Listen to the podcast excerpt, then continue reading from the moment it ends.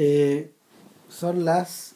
No, son las 9 y cuarto, casi 9.20 ya, del día 31 de agosto del año Sí. 2014. Esto es Civil Cinema número 186. Sí, eh, las películas que no nos avergüenzan y como, como fue anunciado en el, rato en- el podcast anterior, sí. Eh, esta vez vamos a hablar de Terry Gilliam, centrándonos en Brasil. Sí.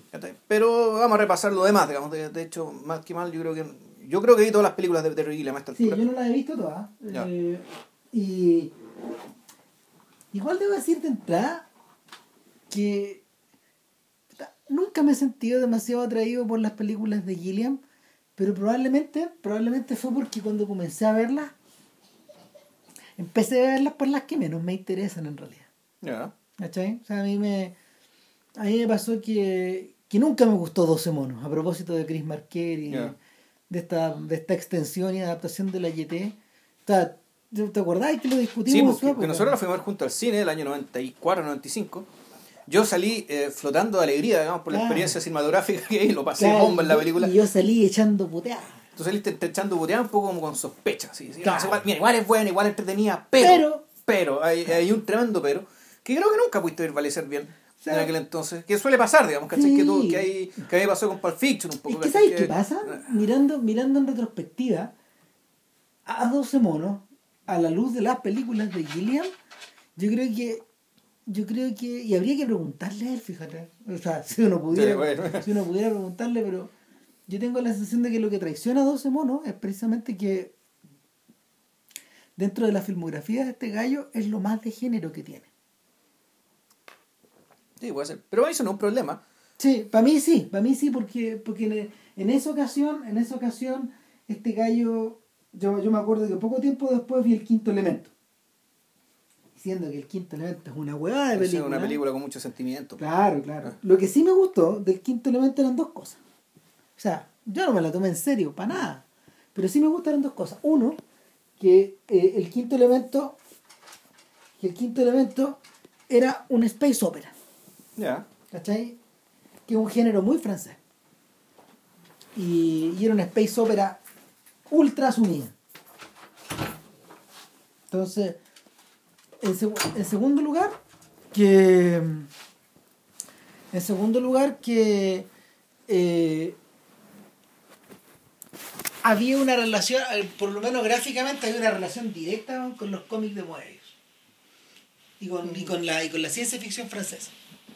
Con el Incal, con esa clase O de sea, cosas. claro, e- eso se expresaba, la, la dirección de arte de esa película era muy entretenida. De hecho, una película que... Es que- muy entretenida. Una película que entraba por la vista. Eh, y claro, se lo- quedaba en la vista nomás. los 10 minutos, los 10 minutos que uno podía aguantar, ¿cachai? Pero Claro, claro. Y se uno- quedaba en la vista. claro, ese mérito hay que reconocérselo, ¿cachai? Eh, pero bueno, claro, la película no se Claro, hace una dirección ahora, de arte. En el caso, claro, y en el caso de, en el caso de 12 monos, a mí lo que me pasaba es que es que yo sentía que, por ejemplo, no sé, había otras películas que habían tratado mejor.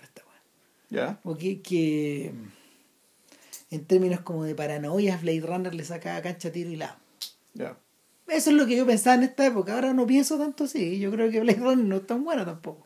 Eh, cosa de gusto. Ahora, yo no sé si la película. eh, tendría que verla de nuevo, fíjate, cuando la vi, yo en realidad la.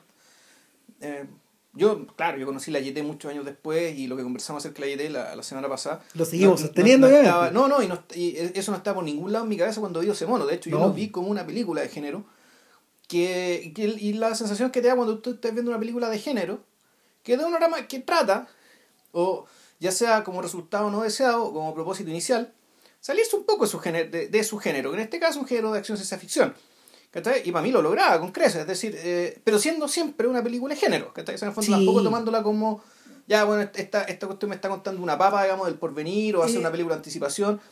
Yo creo que igual tiene ciertas intuiciones, a la luz de la YT, digamos, porque Claro, estaba montada en la YT, ¿se entiende? Eh, ¿sabes- ¿Sabéis que también hay otra cosa que como que me complica un poco? Es que yo siento que yo siento que 12 monos, a diferencia de lo que pasa con otras películas de Gilliam, con- y, bueno, a diferencia de lo que pasa en las mejores, es que está muy montada sobre otras iconografías. ¿cachai? Está montada sobre eh, la influencia de Hitchcock, por ejemplo, es súper evidente. Sí, bueno, pero es que... ¿Cómo lo evitáis? O sea, no puede evitarlo. O sea, si, si hay que hacer un Marquer y Marquer, no, no, Marquer nace, nace, de ahí, nace bebe de de vértigo. vértigo. De vértigo, ni siquiera Hitchcock, no hablemos vértigo. Entonces, si va a ir a Marquer, es inevitable que te parezca de Hitchcock. O sea, es una Es cuestión inevitable, inevitable, te- ¿cachai? Eso Ahora, eso tampoco, eso tampoco es necesariamente un defecto. No, no, pero, pero ahí está presente esa weá. Y, y la otra cosa es que mientras más pienso en la película, en el recuerdo, pienso en Brian De Palma, weón. Y esa weá en realidad tampoco, tampoco muy halagadora, weón. No, claro. Claro, y, y, y es el momento, es el momento en que Gilliam más se acerca a convertirse en un director americano. En el sentido más puro de la palabra. Claro, efectivamente, en hacer una película. Porque esa película tuvo éxito. Le fue súper bien. Sí. O sea, Mira, hubo dos momentos en la carrera, hubo dos momentos, hubo un momento en la carrera de Gilliam donde dio la impresión de que se iba a convertir en un, en un hacedor de estas ficciones. claro, un, un director mainstream. Una es de Fisher King Ya, y la otra es esta. ya. Y van pegadas, la Sí. hizo juntas. Sí, sí, sí. son- son de la Entonces, misma época. y son, son- fueron los momentos, fueron los momentos como de de mayor de mayor difusión de sus películas y fueron los momentos en que estuvo como nominado al Oscar o su, o la gente que trabajó con él estuvo nominada, ¿cachai? Entonces eh, Pero él no estuvo nominado como mejor director, ¿o sí? no, no creo que no. Pero Tal vez sí, sabéis que no me acuerdo. Claro, vas a ver, yo fuera.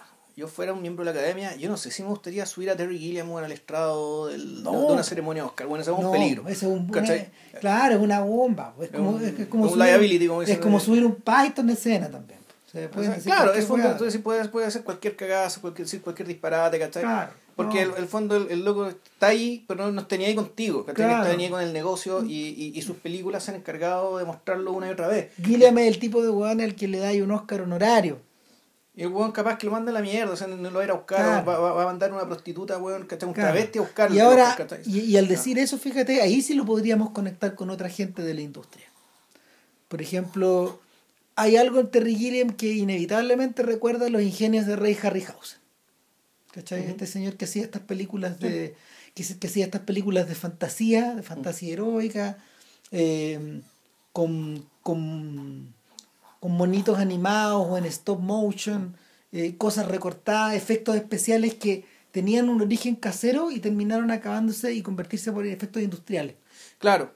Ahora, uno podría pensar que el- las animaciones de ese señor, en realidad, a diferencia de Gillian, eh, esas animaciones eran, en el fondo, eran la, una solución a un problema. Que era el problema de que había ciertas, había ciertas historias que no podían ser contadas en live action, ¿cachai? No. Porque no había cómo mostrar los monstruos, no había cómo mostrar. Entonces este señor dijo, ya, voy a encontrar una técnica, encontré una técnica, desarrollé una técnica para lograrlo con cierta credibilidad, que efectivamente si uno los ve ahora la cuestión no le compré ni una. Pero, Pero en su época dejaron la cagada, eran cosas impresionantes, ¿cachai? Se valoraba el esfuerzo puta de no, y, mostrarte... y final, y no, y finalmente, finalmente en el siglo XXI estos tipos han llegado, o sea, a ver, partiendo por Nick Park, por ejemplo, esta gente que hace animaciones o, o la misma, o el mismo Wes Anderson, la experiencia que él tuvo, la experiencia Ah, que con él tuvo con The Fantastic con- con Mr. Fox y con las secuencias animadas de Great Budapest Hotel, que también pues, las, secuencias de la nieve están hechas con esos mismos Sí, pues, animadores es la misma, sí, pues la misma son técnica. bonitos, no son, no son dibujos. Entonces, eh, finalmente el, el- el stop motion crece como, como, como subgénero y como obra de arte por sí misma. O, o en este caso se convierte en un... Más que, claro, es una obra de arte, o en el caso de Anderson, eh, en el caso de Anderson, claro, se convirtió, en, yo creo que en el, en el complemento más afín, de, o sea, en la forma más afín de mostrarte acción dentro del, sub- del mundillo, digamos, del submundito, del- del- del- de la lógica del Hotel Claro. Budapest. Bueno, otro ser así, como perso- juguete. A propósito de eso, otro personaje que sacó un Oscar honorario y que en realidad también pasó colado en su época fue Hitchcock. Ya. Y hablamos de Hitchcock re- relativamente a- en relación un poco a Gilliam, ya vamos a volver. Y también pienso en Roger Corman. ¿no? ¿Por Ya. qué? Porque hay algo profundamente, hay algo profundamente, hay una relación media, media extraña entre entre el arte, en- entre la, entre la, entre la idea que, que Gilliam tiene de, de la anarquía, Mm. Del arte industrial y del desecho. O sea, claro. O sea, yo estaba pensando en Corman, pero en realidad, a partir del Doctor Parnassus y remontando a otras películas de él, en realidad tú no podría pensar que, puta, que el- esto, en, en realidad, el verdadero abuelo puta, podría ser. eh, no necesariamente Shakespeare, por, como, la- como, el, como el dramaturgo, sino Shakespeare, el empresario que anda con su trupe, weón, ¿cachai? Claro. Con- que anda con su, con su teatro itinerante. ¿Cachai? En una carreta toda desvencijada, ¿cachai? Haciendo telones, así con, con, con- telones y con escenarios, ¿cachai? De, ¿Cómo se llama esto? De, de- de- con utilería muy, muy básica y muy, muy, muy pobre, ¿cachai? muy aparentemente pobre, pero que, puta, igual, pero que al mismo tiempo, con un poco de imaginación, te genera la, sensación de, de exuberancia, ¿cachai? Exuberancia de los colores, ¿cachai? A ver, Eh, En el fondo igual te- es, es un, es un- es un gesto, eh, es- es muy bonito el gesto, esto de que de que tú pongáis de tu parte, ¿cachai? Para creer en esto. eh, Ah. en el caso de Gilliam, Gilliam hay, otra cosa que se suma a la ecuación. Y en el fondo del pasado de, dibu- de De dibujante. dibujante, claro. Claro, y Gilliam, Gilliam eh, trabajó dibujando, eh, dibujando chistes, eh, creando gags y haciendo fotonovelas cuando muy joven. Y De hecho, contrató a John Cleese cuando estaba en una. Antes para, de para- Python, para hacer cuando fotonovelas, Claro. cuando él estaba en Nueva York. fotonovelas cómicas, cuando Cleese fue a- cuando era el de la trupe de Cambridge. Que, que- Claro, cuando era un footlight. claro. Y nada, pues, eh, ese pasado liga a Gilliam con gente como Robert Crumb. Y la conexión no es, no es trivial. Porque Crumb comparte mucho del mundo de estos otros hueones, digamos. Gilliam probablemente es el, o sea, al ser el único americano de los Python, es el único gallo que estuvo en realidad muy en contacto con la industria del espectáculo o como con la, con la forma en que el espectáculo afectaba a un niño o, uno, o a un adolescente que creció en el, en el- que, que creció en el baby boom, claro ¿cachai? que creció en los 50. Eso sí, cl- claro, esa fue una experiencia como público, porque Gillian, cuando llegó a Inglaterra, él no, no, no, no fue parte de un mainstream No. eh, cultural, o sea, de un mainstream eh, de- del espectáculo, digamos, no alcanzó. O sea, No, este, este no, que- este, gallo, este gallo venía haciendo dibujo, era, era como, era gente que había trabajado incluso haciendo tarjetas de felicitaciones Claro. para Hallmark. Era un gallo que eh, nacido del Midwest, fue, se mudó a California en su infancia y terminó en Nueva York. En algún momento en que pasa que en Nueva York estaba todo pasando, este Eh, se fue a Nueva Es York. que Nu- Nueva, Nueva York era Nueva York era el centro eh, Nueva York era el centro neurálgico de la producción de ese material, del Mm, material claro. satírico. ¿Cachai? Ahí estaba ahí no, más del, Claro, y está- y- claro, toda esa gente y, y el y para cuando para cuando Gilliam aparece hay otra otra hay una ¿cómo era que se llama? Help. Ahí trabajó. Ahí trabajó este junto con Woody Allen. Que Woody Allen hacía también fotonovelas y todo. Era, estos gallos trabajaban haciendo una, una, una gran cantidad de esas pegas. Y, y Gilliam rápidamente se va de ahí y llega a Londres y empieza a trabajar para ITV o para BBC haciendo como dibujo. Los dibujos, claro, y entré a trabajar el programa de que tenían Idle, eh, Palin Al trabajo al programa este infantil. y Jones. Do not adjust your set, creo que se llama. O adjust, adjust, adjust yourself. o- o- Do not adjust. Just, claro, no, ya. no, re- no, no, no, No cambia el ajusta su televisor. no, no, claro. claro, no ajusta su televisor. Entonces era un grupo de gente en los cuales estaban estos tres Python, que ya estaban juntos. Y el buen los conoce, los conoce ahí. Claro. Y, y fue evidente, o sea, fue, fue natural que lo siguiera en la producción de la siguiente Claro. serie. Y se empieza a interesar por las películas en la medida que, en la medida que los Python empiezan a, a producir cada vez más material Claro. que ya no tenía solo que ver con, con los sketches sueltos que los dibujos de Gilliam iban uniendo y que eran dibujos que de alguna manera prefiguran un- varios de los intereses que él tiene. Sí, pues está la cuestión circense, como espectáculo, como escenario. Claro, El- por otro lado está el uso del cuerpo y el, el, el a ver, El uso del cuerpo, Pero- de, pero la- el- de, la- de las, de las excrencias del cuerpo. de la, de- claro, de, pero a ver, hay una weá que tiene que claro, hay una weá que tiene que ver con los fluidos. Mm, claro. Ay. La escatología. Claro, hay otra weá que esa weá es muy británica. Hay otra weá que tiene que ver también con el sexo. Mm. Hay otra weá que tiene que ver con, con, Con la parodia cultural. Con- claro, claro. el- esto, usar la Venus de Milo, bueno, la, la Botticelli, usar esta más famosa, usar cultura para reírse de ella. Claro, y en último término, todas esas cosas se juntan en una en la sensación de que todo vale. Claro. Tú podías ocupar cualquier weá, cualquier recurso. eh, es válido reírse de cualquier cosa Sí. eh, y es posible parodiar cualquier otra. En el caso de los Python, y ah, em, estaba muy presente la cosa de las estatuas, lo de los cuadros clásicos y sobre todo las fotografías de, de la Primera Guerra. Claro, las figuras Coloniales. Sí. Figuras coloniales, figuras de autoridad que aparecen ridiculizadas. De alguna manera, eh, yo creo que ese es uno de los puntos que, que conecta in- internamente a, a Gilliam, a Gilliam con, con Marquer. Eh, está este tema contracultural de finales de los años 60 po, y, de, en el caso de, en el caso de Gilliam, eh, no tiene que ver con la persecución de una utopía, es al revés. Mm. Esto es pura. El, el nihilismo, ¿no? es- es- claro, es, es, como- es, un- es- es la caída, es la, es, la, es la caída perpetua. No termináis nunca de caer con este weón, o de decaer. ¿Cachai? Y, y eso, eso, eso, eso a la larga, a la larga aparece en las películas. Y emerge como, em- emerge bajo otras formas. Y, y en, en último término eso se transformó, eso se transformó en, en estas secuencias largas que están filmadas en la cuarta temporada de los Python y saltó hacia los hacia, hacia Monty Python y el Santo Grial que, que- le dirigió Gillian, ¿no? sé. sí, que es su primera película Ya. es la- una película que está codirigida con Terry Jones Ya. y habían como habían como unas discusiones en torno a quién dirigió qué pero los, los dos Terry eh, en general suelen suelen decir que la dirección de la dirección de, de- de comedia corría por cuenta de Jones y la dirección de acción de, de- de situar a los personajes No. en un lado a otro el arte y todas esas cosas correspondió a Gillian, claro y creo que se iban turnando. Pero y, y el proceso no fue muy sencillo Ya. o sea, no, no, no fue fácil para estos gallos. Además, estos güeyes son conocidos por tener mal genio weón, trabajando. Entonces, eh, este güey no volvió a, a dirigir en la época de la vida de Brian. Se restó y hizo toda la parte como artística. Claro. O sea, el, el abuelo Omni, qué sé yo, ya. No, claro, y el, y el, y la, y los, y la secuencia de créditos, porque también sí. hay, que ahí tú ves la caída, Sí, po. De hecho, yo creo que la secuencia de créditos de. de. De ¿cómo se llama? de la vida de Brian es la primera obra maestra de este. Pues, en, en el cine. Ya. Ya tenía otras en la tele, pero. Claro, y, y básicamente es una enorme caída o el, un o el movimiento de algo, de un Claro. volumen que va arrasando con todo. Y va destruyendo estatuas, va destruyendo espacios, letras, créditos, nombres.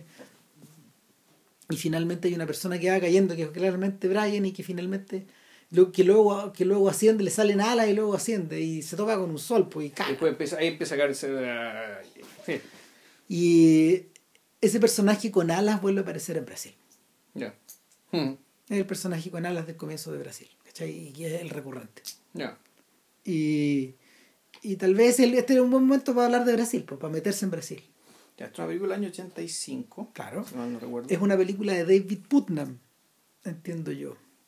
Que Putnam es un personaje. productor? Claro, sí, creo que es de David Putnam. O por lo menos Es corresponde de a esa Arnold época. Ah, mira ya. El productor era Arnold Milchan. Pero es de, es de la Sony, ¿cierto? Es Columbia. No, lo- no recuerdo, no sé. Es que revisemos al tiro, porque, porque el, el detalle de si es o no es Columbia no es trivial. Bueno, básicamente eh, Brasil aparece en el mapa en una... ver, bueno, ojo. Este weón, antes de hacer Brasil, había filmado eh, Dos películas. dos películas. O sea, Jabberwocky y Time Bandits, ¿no? Tenía, tenía un cortometraje que yo no he visto, Yo creo. tampoco.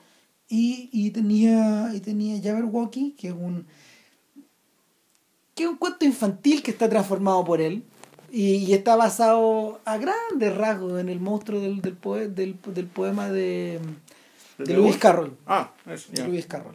El poema Ah, Jabberwocky. Jabberwocky, ya. Claro. Y Claro, en el fondo es una, una sátira medieval que. mm, ¿Sabes que está más o menos integrada a una cosa que se llama Ripping Yarns? Que, que Michael Palin y Terry Jones hicieron post-Python. Y en el fondo lo que, lo que estos tipos hacían era tomar tall tales británicos, es decir, Mm. cuentos que eran como medios creíbles, pero increíbles. Eh, eh, claramente hay una mentira de por medio que es la que arma toda la historia. Y, y en el fondo la- estos, estos sujetos van y, la, van y la desarrollan hasta sus últimas consecuencias cómicas. Ya. Y un poco esto es lo que pasa ahí, porque el que está, el que está puesto en el medio, este ingenuo que está puesto en el medio es Michael Claro. justamente. Él es el protagonista de esta historia. El Jabberwocky, el protagonista de. Y es como un protagonista de cuento de hadas. Vive en una casita, Claro. con su familia. Eh, Y, y que en algún momento tiene que irse a la gran ciudad y le entrar a la gran ciudad la agua más divertida que hay. Pues. un, claro, un ratón. Porque, No, no, claro, y que te muestran así como de las grandes luces de la ciudad y una ciudad y, un- y una aldea medieval ordinaria donde te ponen la, donde las vitrinas de la ciudad en realidad son letreros que dicen puta el dragón verde, ¿cachai? Una tienda que se llama no sé, pues, la casa azul, digamos, y eso es el equivalente de las luces de Broadway, digamos, en la escala medieval. Eh, y fe- efectivamente, mira, es es una historia, una historia de- que mezcla entre lo infantil, eh, tiene algo medianamente iconoclasta, ¿cachai? Eh, donde yo creo donde, juega un poco con también con tu con- yo creo juega la película juega con la sensación tuya de bueno cuán en serio tengo que tomar esto que estoy viendo ¿cachai? incluyendo la aparición del mismo monstruo ¿cachai? entonces hay no sé si la palabra esperpéntico sea, sea lo más adecuado pero eh, es una película que en fondo eh, que yo creo que está pensada un poco para que uno se ría de ella no solamente se ría con ella sino que también se ría de la misma película Sí. eh, Time Bandits, en cambio, me parece que eso es algo ya más, es más elaborado. Eh, Además, Time Bandit se adelanta un montón de, a un montón de ficciones que, a las que Hollywood le tomaría no solo Los cariño, Goonies, sino que adicción, claro. Claro. Se adelanta los Goonies, se adelanta eh, se adelanta Jumanji, se adelanta Sí. un montón de estas historias. Exactamente. Eh, juega con este, juega con, a ver, juega con esta, cuando- juega con esta idea de introducir elementos mágicos Claro. en, un, en una tierra eh, eh, juega con mira juega con esta idea de introducir elementos mágicos en una tierra que es muy suburbana y eso es Harry Potter también Sí. O sea, el que Es sí. un- estoy hablando de antecedentes. Claro, claro. Pero al mismo tiempo también eh, se parece a estas películas que eran bien malas, ¿cachai? Esta de que un cabro chico americano gringo típico terminaba, no sé, weón, ¿cachai? Puta, en la corte del faraón de Egipto. ¿Cachai? Yo, la, yo las vi, esas tantas de cine, ¿cachai? Una película que decís, ¿qué trama más sí huevona? ¿cachai? el- es un- esa, esa película se llama Y con el cabro jugaba fútbol americano, entonces le pegaba los empellones, weón, a los, a los, a los guardias, una huevada. sí sí mira y habita el mismo mundo que John Sherlock el joven las aventuras del joven Sherlock Holmes también Ya. Eh, es curioso, pero ese es el, el único punto donde, donde ese, ese es el punto donde las carreras de donde las carreras de eh, de Gilliam y de Spielberg que, que me gustaría poner ese tema después sobre la mesa ¿El comparar- Steinberg? no compararlos compararlos a los dos. Eh, el- es el punto donde las dos las carreras de ellos más se acercan y ¿por qué lo digo? Después de, lo, de ahí lo, lo podemos desarrollar más, pero en el, en, en el fondo eh, eh, ambos son americanos, ambos son del medio oeste, ambos son de la misma edad, prácticamente. El, eh, Gilliam es mayor como 6 años que, que Spielberg, más o menos. Y ambos, ambos, tenía, ambos tienen ese, o sea, te- te- tenían muy metido, se, se educaron con, se educaron con la misma cultura pop eh, emergieron en el mismo momento, en costas distintas, y, y los dos desarrollaron una imaginación desopilada. Y tienen harta prole. O sea, se- el- en el fondo, la, la, la filmografía de ambos es, es esencialmente criatura de su imaginación. Hay directores que no, hay directores que trabajan sobre temas, sobre valores, sobre actores, sobre niveles de producción, sobre invenciones, etcétera, invenciones técnicas. Pero estos gallos, lo esencial que tienen es su imaginación. O sea, eh, de alguna forma eh, yo siento que uno es la cara y el otro es el sello de la misma cosa. Ya. ¿Cachai? Eh, y la- las carreras de ambos apuntan hacia lados completamente opuestos. Por esa misma razón.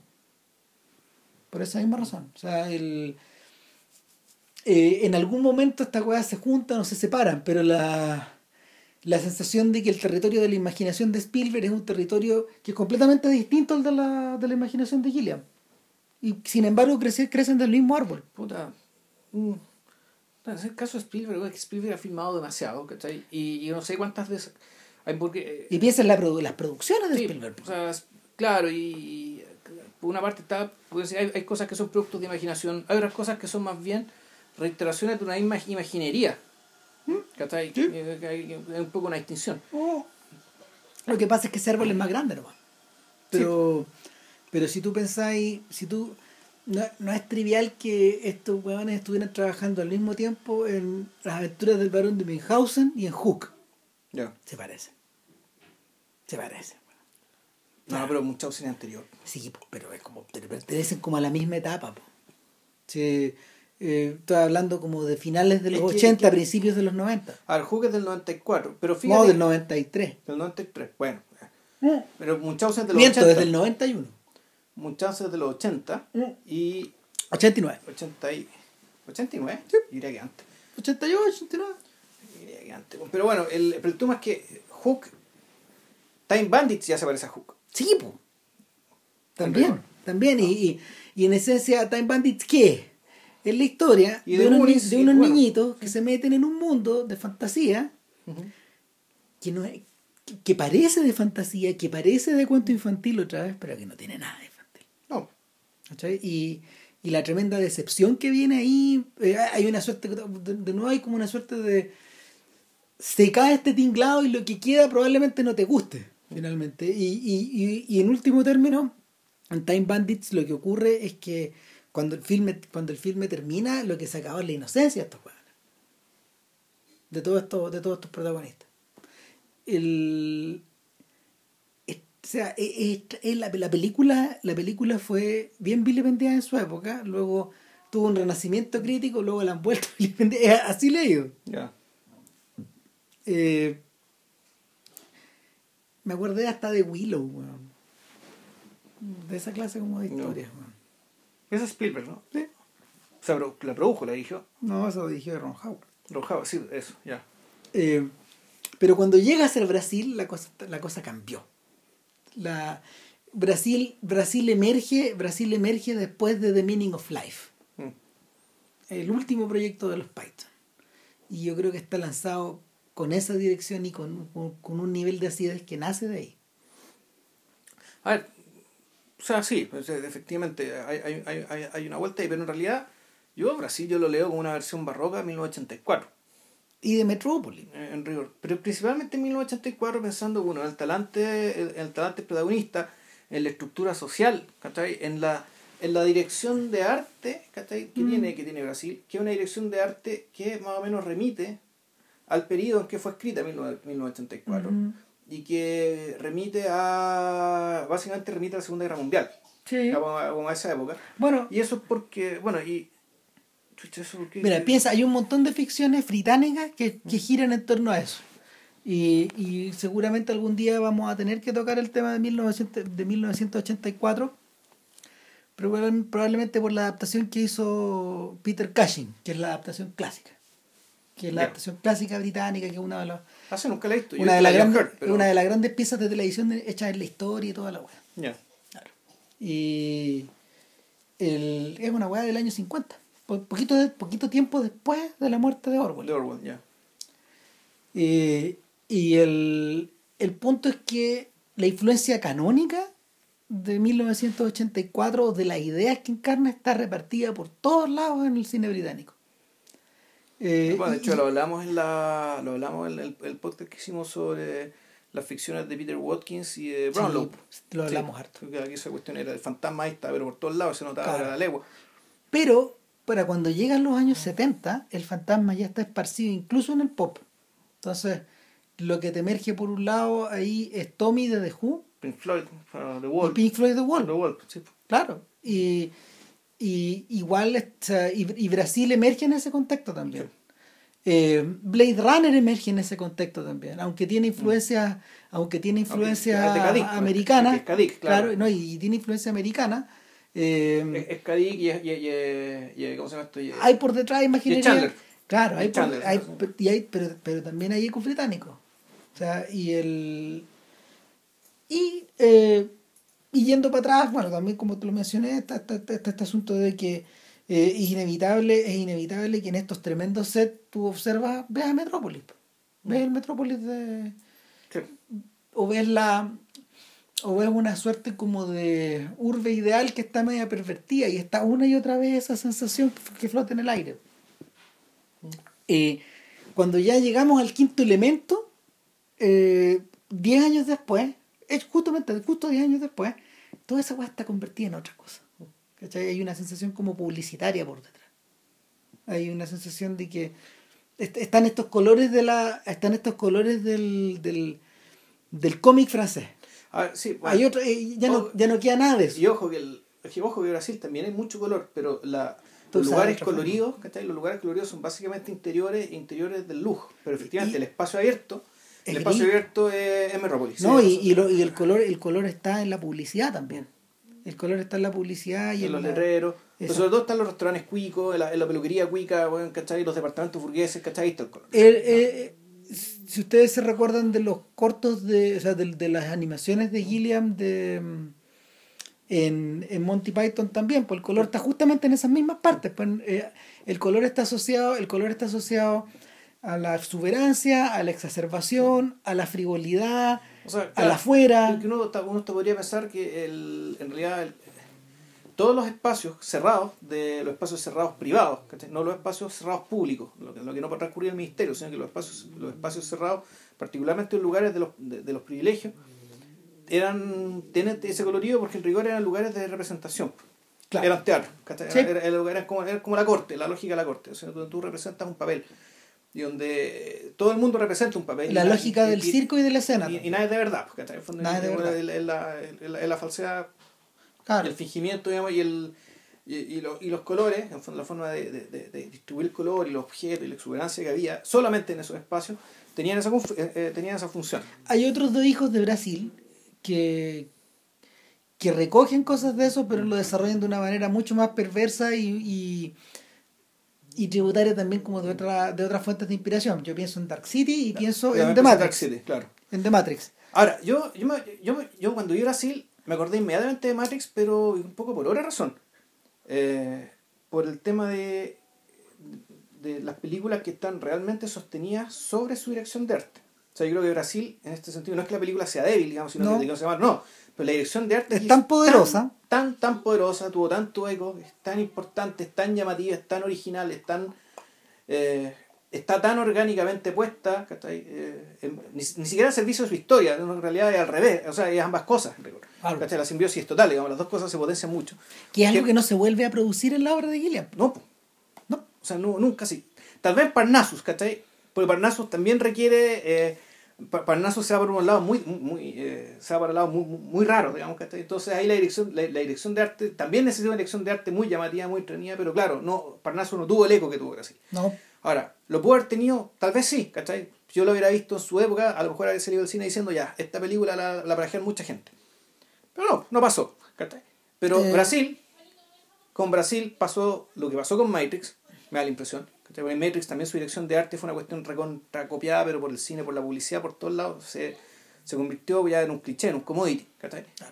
Y yo apostaba, y no sé si va a pasar, que esto va a pasar con Her también. Que Her era una película cuya dirección de arte también estaba que ya, que insisto, era, era un, poco, un poco más allá, digamos, de cierta, de, de cierta forma vital del mundo que ya existe, ¿cachai? pero él también estaba tan poderosamente puesto. Claro. Que tú decías, ya, esta cuestión, eh, esto va a despegar, ¿cachai? Y se va, y nos va a comer, ¿cachai? Ahora, hay un factor, hay un factor sí que Ger no tiene y que Brasil tiene a manos llenas, que finalmente es la mm, conciencia de su propia exuberancia. Eh, es una cuestión que, por ejemplo, tú alcanzás a ver en Metrópolis. Cuando uno vuelve a ver Metrópolis en estas copias hiper restauradas, en Blu-ray y toda esta weá, tú, tú con la boca abierta de, de ver en ejecución y en movimiento la obra de los, de los, de los pintores futuristas. Eh, tú sentís el, tú sentís el expresionismo, futurismo, todo mezclado, tú, claro. tú, tú sentías el gatillazo del siglo XX y al mismo tiempo combinado con secuencias sacadas directas del expresionismo alemán, pues todas Sí. estas weas de la ciudad, Sí. todas estas weas de las mazmorras. Mm. Eh, Brasil, o sea, perdón, Metrópolis incluso se adelanta al arte nazi Sí. y a, a toda la per- a, todas estas perversiones y este gigantismo del Que- arte nazi Y que pero que al mismo tiempo también tenía eco de lo que ya estaban haciendo los soviéticos, ¿cachai? y, y para allá, ¿cachai? Claro. Entonces, eh, en Brasil tú sentís que tú sentís un fenómeno parecido. Yo, yo hace hacía mucho tiempo que no la había vuelto a ver y cuando la vi, tú quedas anonadado. Pues. No, es impresionante. Te pasa Brasil, te- Brasil de verdad es la ejecución, es la ejecución física, en, en físico de, de los parajes que este weón imaginaba en, en los cortos de Monty Python. Era eso, era también lo, lo otro que tenía, y era, era elemento escatológico, orgánico, pero aplicado a la tecnología. Sí. El tema de las tuberías, el tema de mostrarte las tripas de las cosas. El- que están presentes pero por todas partes. O sea, de hecho, de hecho, ¿sabéis qué? No sería mal momento también como empezar a, incluso antes de contar la historia, imagínate cómo lo estamos haciendo, estamos yendo por lo, nos- estamos empezando por las ramas para poder tratar de llegar al medio. Y, y, y Lo que y- pasa es que volvemos al tema. La historia, en el fondo, es la historia de 1984 con un par de giros más. Sí. Sí, y- y- no es mucho más Mira, que eso. de hecho, ¿qué configura el mundo de Brasil? Lo configuran los edificios altos de Metrópolis. ¿Cachai? Lo configura tal como bien decías la tubería y esta idea de que eh, más allá de estas paredes que, que, que están en la pieza del protagonista eh, o en el lugar de trabajo En todos lados, en o todos lados, lo que hay es una, es una, son literalmente venas y arterias metálicas que Intestino, que está ahí, claro. intestino, eh, neuronas, sí, claro. puta, mierda también, Sí, ¿cachai? claro. Y todo va girando al interior de estas paredes. Y, y las paredes, en el fondo, las paredes funcionan como una especie, es casi al revés, las paredes funcionan como una especie como de, con- de muro contenedor de Esta esta cuestión que siempre está a punto de salirse. Exacto. Claro, y, y, y ahí volví, y ahí, nos, y ahí saltamos al futuro y nos recordamos de Matrix. Claro. ¿cachai? Y, en- y en nos recordamos de esta idea de que en Matrix todo- todos los cables llevan a alguien. Mm. Todos están, todos están enchufados, físicamente están enchufados a las máquinas. ¿cachai? No hay cable que nos lleve, no hay cable que no esté en una interfase con, un, con, una, con un ser viviente. Claro. con, un, con un ser humano, con un sistema nervioso. Claro, bueno, pero es, es, es un producto ya del mundo digital. Claro. El, en cambio aquí lo que tenemos eh, es mundo analógico y de hecho, por algo, re- los teléfonos, los televisores, los computadores, digamos, todo el fondo está basado en tecnología de los años 30-40. ¿Qué es lo que además está Sí. en Brasil? Lo que acabas de mencionar tú, la Inglaterra de la posguerra. O sea, de la pre, de la pre- durante y posguerra. la o sea, posguerra. el- el- Segunda Guerra Mundial. Claro, Segunda Guerra Mundial. Claro, y eh, es decir, están, est- est- están, estos, están estos trajes de satén, están los fracs, está como la flema británica, está como esta idea de que puede haber un ataque terrorista en el, en el, en el, en el, en el, restaurante, rápidamente se tapa con biombos, la gente ensangrentada sale y la gente Claro. sigue comiendo Como como si nada como si nada, como la gente que resistía eh, estoicamente los bombardeos, los bombardeos de, de Luftwaffe, ¿cachai? Eh, noche, noche tras noche en el Londres de la guerra. Eh, por otro lado, hay una idea, hay una idea de la hay una idea del color, de la moda, del vestir, del, del, del verse y del ser visto, que es extremadamente, extremadamente barroca, y ese es el punto donde Terry Gilliam se, donde Terry Gilliam se relaciona con el mundo de los arqueros, por un lado, de la forma en que Sí. estos buenos consiguen el color, es decir, de- de- estamos hablando de Michael Powell y de Merrick Pressburger, y por otro lado se relaciona con todo el mundo, con todo el mundo que emerge de ahí, que no sé, pues es Derek Jarman, eh, ¿cómo se llama esta mina? La, esta señora que hizo Titus, yo no me acuerdo. ¿no? Ah, la Judy Taymor. Eh, claro, que es una directora. Que es de teatro, ¿eh? que es una directora teatro. teatral, claro. Eh, eh, gente que. gente que mm, Bueno, sobre todo Peter Greenaway, este es el punto de contacto que lo une por dentro también. Eh, Claro, claro, y es, Greenaway viene de la pintura. digamos, Claro, entonces, eh, curiosamente no siendo parte, no, no siendo gente que se relacione muy de cerca con Terry Gilliam. No necesariamente. No, pero todo viene de otro, todo viene de otro lado. digamos, esa- esa es la- es- es- Y todos desembocan ahí. claro. Eh, ¿Qué otra cosa más caracteriza, qué otra cosa más caracteriza a Brasil? Eh, la idea de que de- es un mundo post-utopía. ¿Cachai? La, O sea, es una distopia en rigor. sí, Sí, o sea, un- eh, esto es antitopía, digamos, está, está dentro de la familia de Blade Runner. Sí, completamente. Sí, y bueno, y encaja, encaja perfectamente en el tiempo. Eh, De 1984, como dijimos, del mundo feliz, el- claro. Ese y- talante historia. Y es, es divertido mencionarlo porque yo tengo la sensación de que eh, un weón como un weón como, como Terry Gilliam está mucho más afín a ese mundo que un cineasta como Ridley Scott. Para Ridley Scott pasar por ahí fue una parte más de su Mm, carrera, sí. pero en realidad él no ha construido su carrera sobre la base de esa de ese paradigma. No, no, porque el, es- es- Scott, él es, como dice un amigo nuestro, no, él es un visualista. po. O sea, él- su, tema, su tema tiene que ver con... A él le gusta contar historias de lo visual, digamos, ¿cachai? No está casado con grandes ideas ni, ni, con, grandes, ni con grandes nociones. O sea, si hubiera que buscar un Scott al que Terry Gilliam se parece, es más Tony Scott que, que Ridley Scott. Que, que, Terry- que Tony Scott es un estilista. Mm, Es distinto a es distinto al caso de su hermano. ya. ¿cachai? O sea, te- es un estilista que trabajaba dentro solo del género, Claro. dentro del puro género, pero es un estilista claramente. No acción, sí. Claro. Y, y también es un artesano del color y de la postproducción y todo eso. Eh, ¿qué, más, ¿Qué más encuentro uno en Brasil? Eh, hay una cosa de Brasil que siempre me ha llamado la atención, que también tiene que ver con la dirección de arte, que muchas de estas películas que están basadas en distopias que ocurren en sociedades futuras o en sociedades, o en sociedades totalitarias del futuro, o situadas en un porvenir que se ve distante pero que hay que leerlo eh, hay que leerlo en términos de la, de la actualidad presente, del presente es que Brasil no se siente pasada de moda. No, precisamente porque es una dirección de arte que. O sea, además, el, el epígrafe es en algún momento del siglo XX. Sí. O sea, no- esto, esto puede, puede ser, no es que pueda ser en cualquier momento. Cuando dice de un momento del siglo XX, pues, efectivamente, o sea, esto es un retrato del siglo XX. Es un retrato de los temores del siglo XX. Y claro, ahora estamos en el siglo XXI. Sabemos que hay todo este tiempo, eh, todo este tiempo de distancia, pero ahora perfectamente puede, ent- puede- puede ser visto esto como una steam fiction. ¿Cachai? Como una, no sé si es fiction, pero una, una ucronía. Es decir, un pasado que puede haber sido distinto. sí ¿Cachai? O sea, un pasado alternativo. Y aún así la película como un pasado alternativo igual funciona. o sea la forma en que Gilliam imaginó los computadores del futuro es brillante Sí.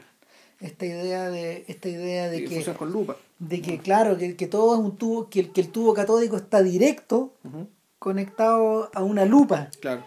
y, y la lupa también está conectada al computador.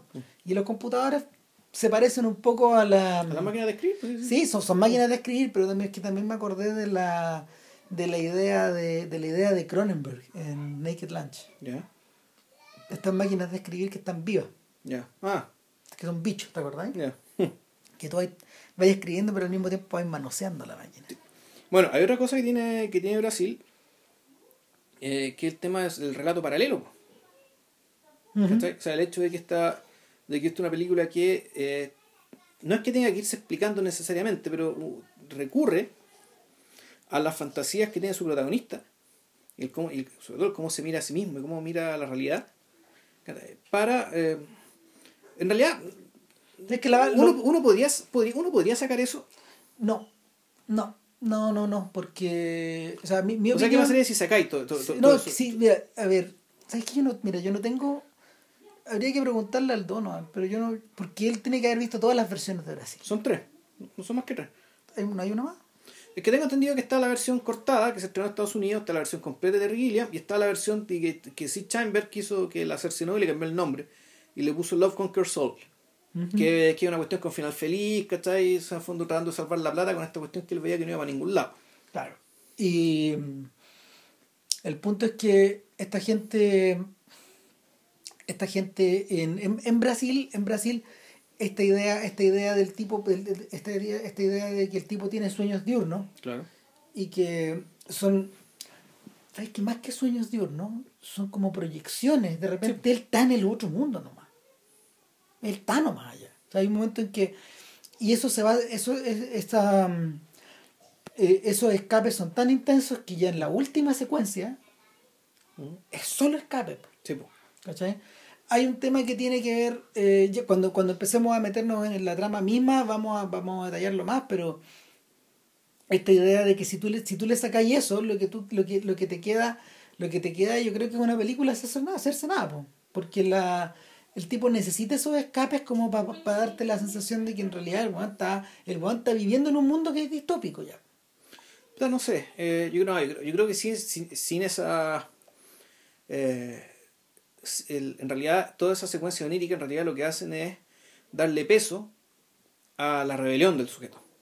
¿Cachai? En el fondo a, a decir, ah, ¿por qué este tipo toma las decisiones que toma? Pues hay un momento en que el tipo empieza a tomar decisiones que solamente pueden justificarse porque el tipo está siendo jalado por sus propias fantasías. O sea, por, por esta fantasía, que es una fantasía naturalmente liberadora, digamos, ¿cachai? y que supone al, al, al, al mundo que vive. ¿Tú sabes que eso, eso, que eso, eso que estás describiendo eh, tal cual se puede aplicar a la película de mm, Miyazaki, a la última? Ya, Porque es una narrativa paralela. ya. Eh, No contar la weá. es que Giro todo, Giro todo el rato está, o sea, sin entrar a contar la película, Giro todo el rato está, o sea, eh, Miyazaki se sirve de las fantasías de Giro y de los sueños de Giro como para poder ir explicando todas las otras cosas que pasan. Ya, ¿Cachai? Y hay un señor que está en los sueños que puta, va diciéndole weá, ¿cachai? ya. que es un italiano que diseñaba aviones, que existe de verdad. Entonces, eh, Y está, y está hecha de esa misma forma, de forma consciente, de que cuando tú tiráis la flecha hacia allá necesitas estas dos historias. Y de hecho, si uno, si uno es si uno es puntilloso, en realidad hay tres narrativas en, en, en Brasil. Y la, la, la, tercera narrativa está tirada por dos personajes secundarios. Uno de ellos es Michael Palin, ¿cachai? Que, que en el fondo... Eh, no, no, él, él, es un personaje de la narrativa principal. Sí, sí, sí, pero, pero, pero es que hay dos personajes que son secundarios que están, son, son completamente opuestos. Uno de ellos es Palin. El otro Robert De Niro. Y el otro Robert De Niro, claro. ¿cachai? Y eh, las escenas de Palin son profundamente británicas. Uh -huh. Y el humor, el humor, el humor ácido, eh, la negrura de esas escenas, la, la ironía de esas escenas y, y los, la escatología de esas escenas son británicas. Pero, ¿qué viene a ser De Niro? De Niro es una acción, un, cowboy, es, un, un, hombre de acción. Po. Un cowboy, un cowboy. Un, Exactamente. De Niro es el, Maverick, de, de, Niro es el americano en la sí. película. De, las escenas de De Niro son las escenas de un actor americano. Y uno las puede leer dentro, de, dentro del género americano. ¿Cachai? O sea, si, si te alejáis un poco, tenías estos dos, estos dos polos.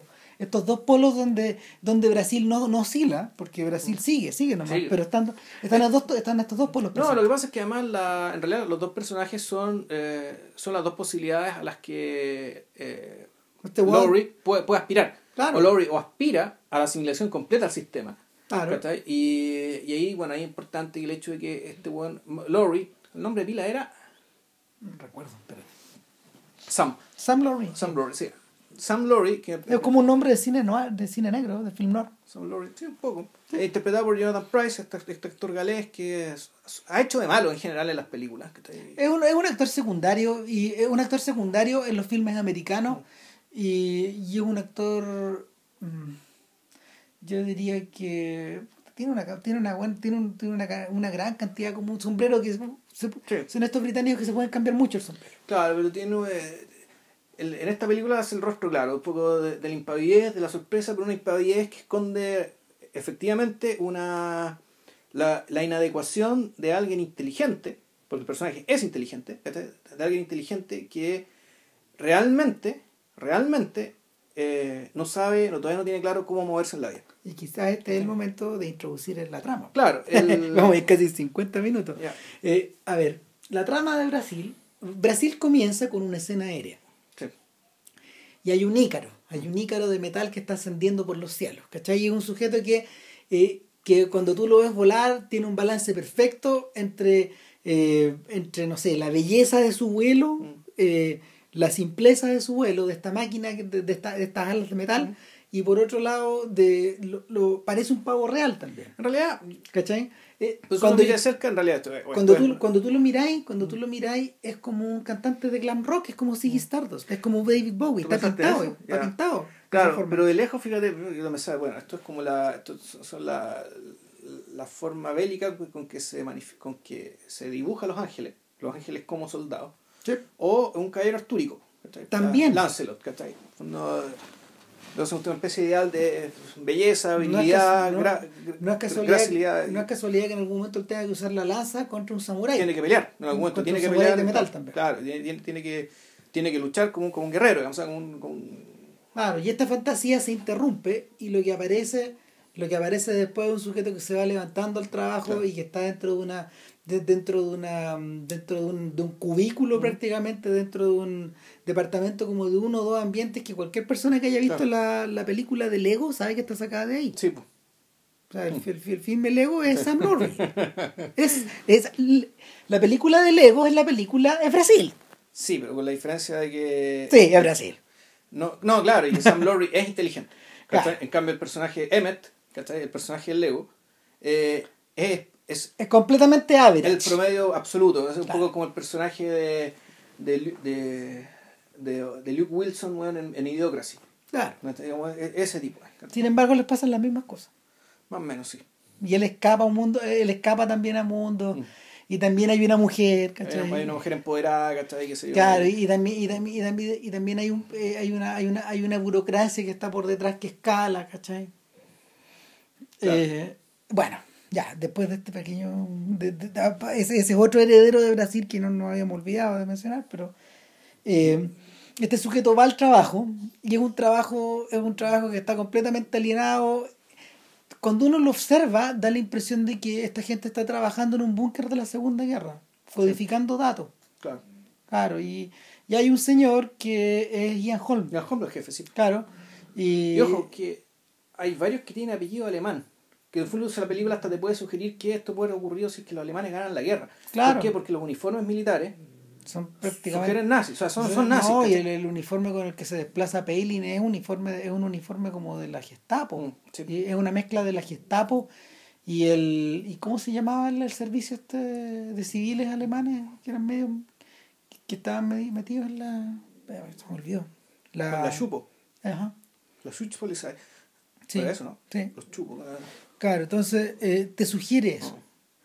Y nada, po, eh, y hay como dos fuerzas finalmente. Este gallo está sujeto en torno como a su a su mm, igual igual igual que el personaje del Ego, él está feliz en el lugar que lo ocupa, está tranquilo, nadie lo huevea, No, pero es que no está feliz. pero tiene estas tiene estas- tiene Claro. estos sueños con esta mujer. Pero claro, mira, yo creo que el, el, el caso es un caso interesante porque te dicen desde el principio que es un tipo que está, está sobrecalificado para el trabajo que hace, es un tipo que no tiene ambición, Es un tipo que varias veces ha impedido su propio ascenso. él no quiere ascender y él siendo que él tiene la inteligencia y además tiene los contactos, Su porque madre. su mamá, eh, en el fondo su mamá es la amante, ¿cachai? Del, mini- de- del ministro.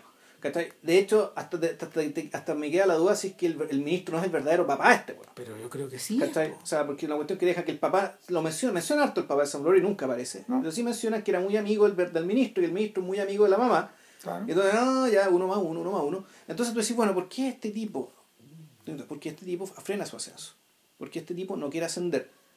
Porque efectivamente, como el tipo es inteligente y tiene capacidad, ¿cachai? Pero al mismo tiempo un tipo bastante castrado y bastante aplastado por su mamá, eh, el- yo asumo, y me gustaría entenderlo así, que el tipo eh, en el fondo realmente le repugna el sistema y le repugna tanto que no quiere ser más parte de él que lo estrictamente necesario, lo inevitable. Es decir, el tipo llegó hasta, llegó hasta donde llegó sin tener que esforzarse nada.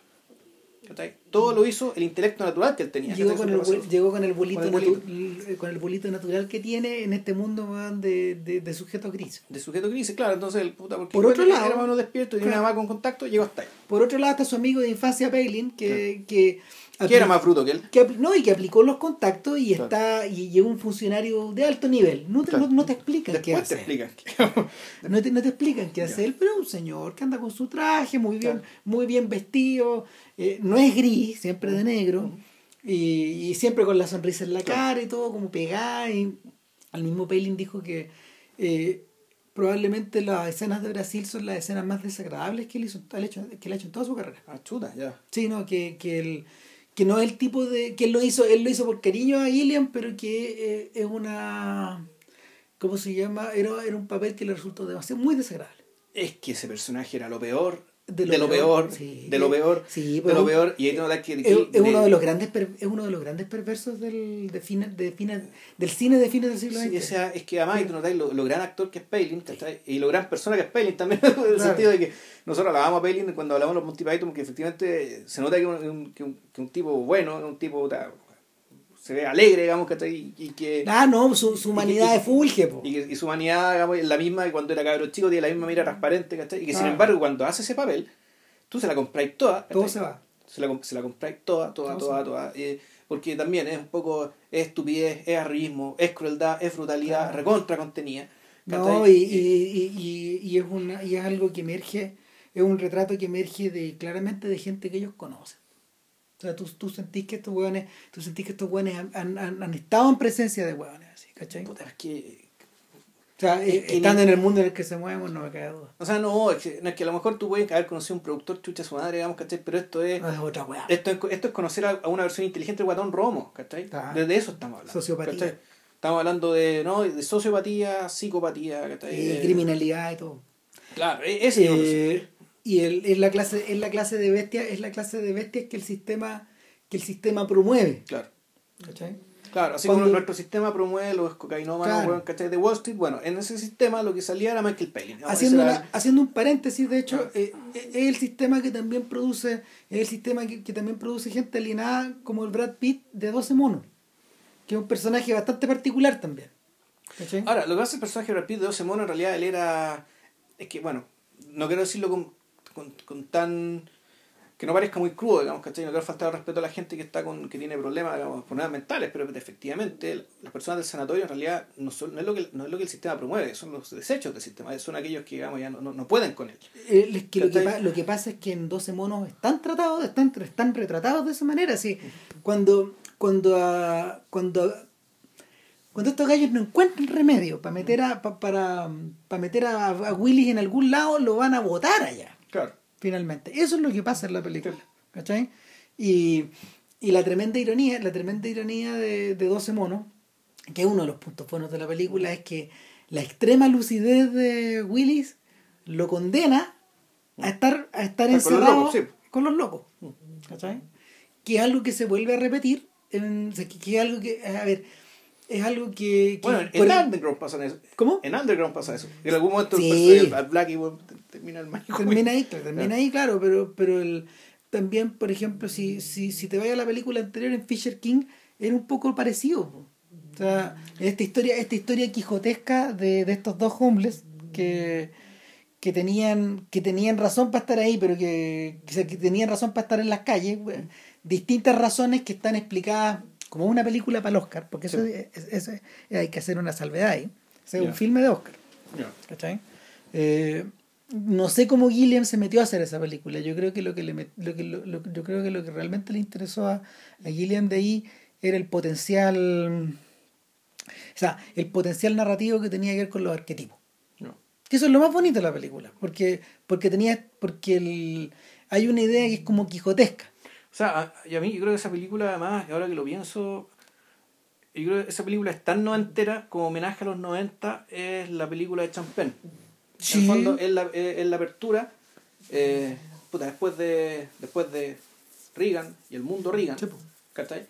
ya se empezaba a abrir el espectro ¿cachai? hacia estos personajes, hacia esta forma de vivir, hacia, esta contracultura. Y, y, se empezaba a abrir el espectro de los estudios a que gente como Gillian pudiera hacer esas películas Para hablar de estos personajes. Claro. Porque no, esas puertas estaban cerradas. Claro, y, y, para, y para hablar en serio, digamos, no como la parodia, no, no como el remake que hicieron de Voodoo, que está ahí en Los Ángeles, que está ahí, que era como, como con Nick Nolte, Claro, lo, que, que, claro, lo que pasa es que, lo que pasa es que, claro, el, el el remake de Voodoo, en el fondo, proviene de una izquierda muy pequeña en Hollywood. Porque te, acordáis que esa película es súper. O sea, el, se llama Down and Out in Beverly Hills, el, título original. Y en esa película, claro, Nick Nolte es Voodoo, el Voodoo de, creado por Jean Renoir. Y, Michel Simon. Claro, y, y, en vez de ir a parar, en vez de ir a parar a una en vez de ir a parar a la casa de un farmacéutico, creo que era, ¿o no? Aquí iba a parar a un director de cine, ¿no? un productor de cine. Claro, que en el fondo es un comentario bien amargo sobre... Es un comentario bien amargo de Mazurki sobre su propia mm, clase. Claro. Mazurki siempre fue un hueón de izquierda. Claro. Mazurki es de la... Mazurki es de la, es de la pandilla de Mel Brooks y de la pandilla de, de, de Karl Reiner. Mm. Son, son hueones que... Son hueones que por que, que, florecieron que florecieron en el mundo de la comedia porque no podían no, no, no podían estar metidos en el no pueden, no pueden hablar en serio.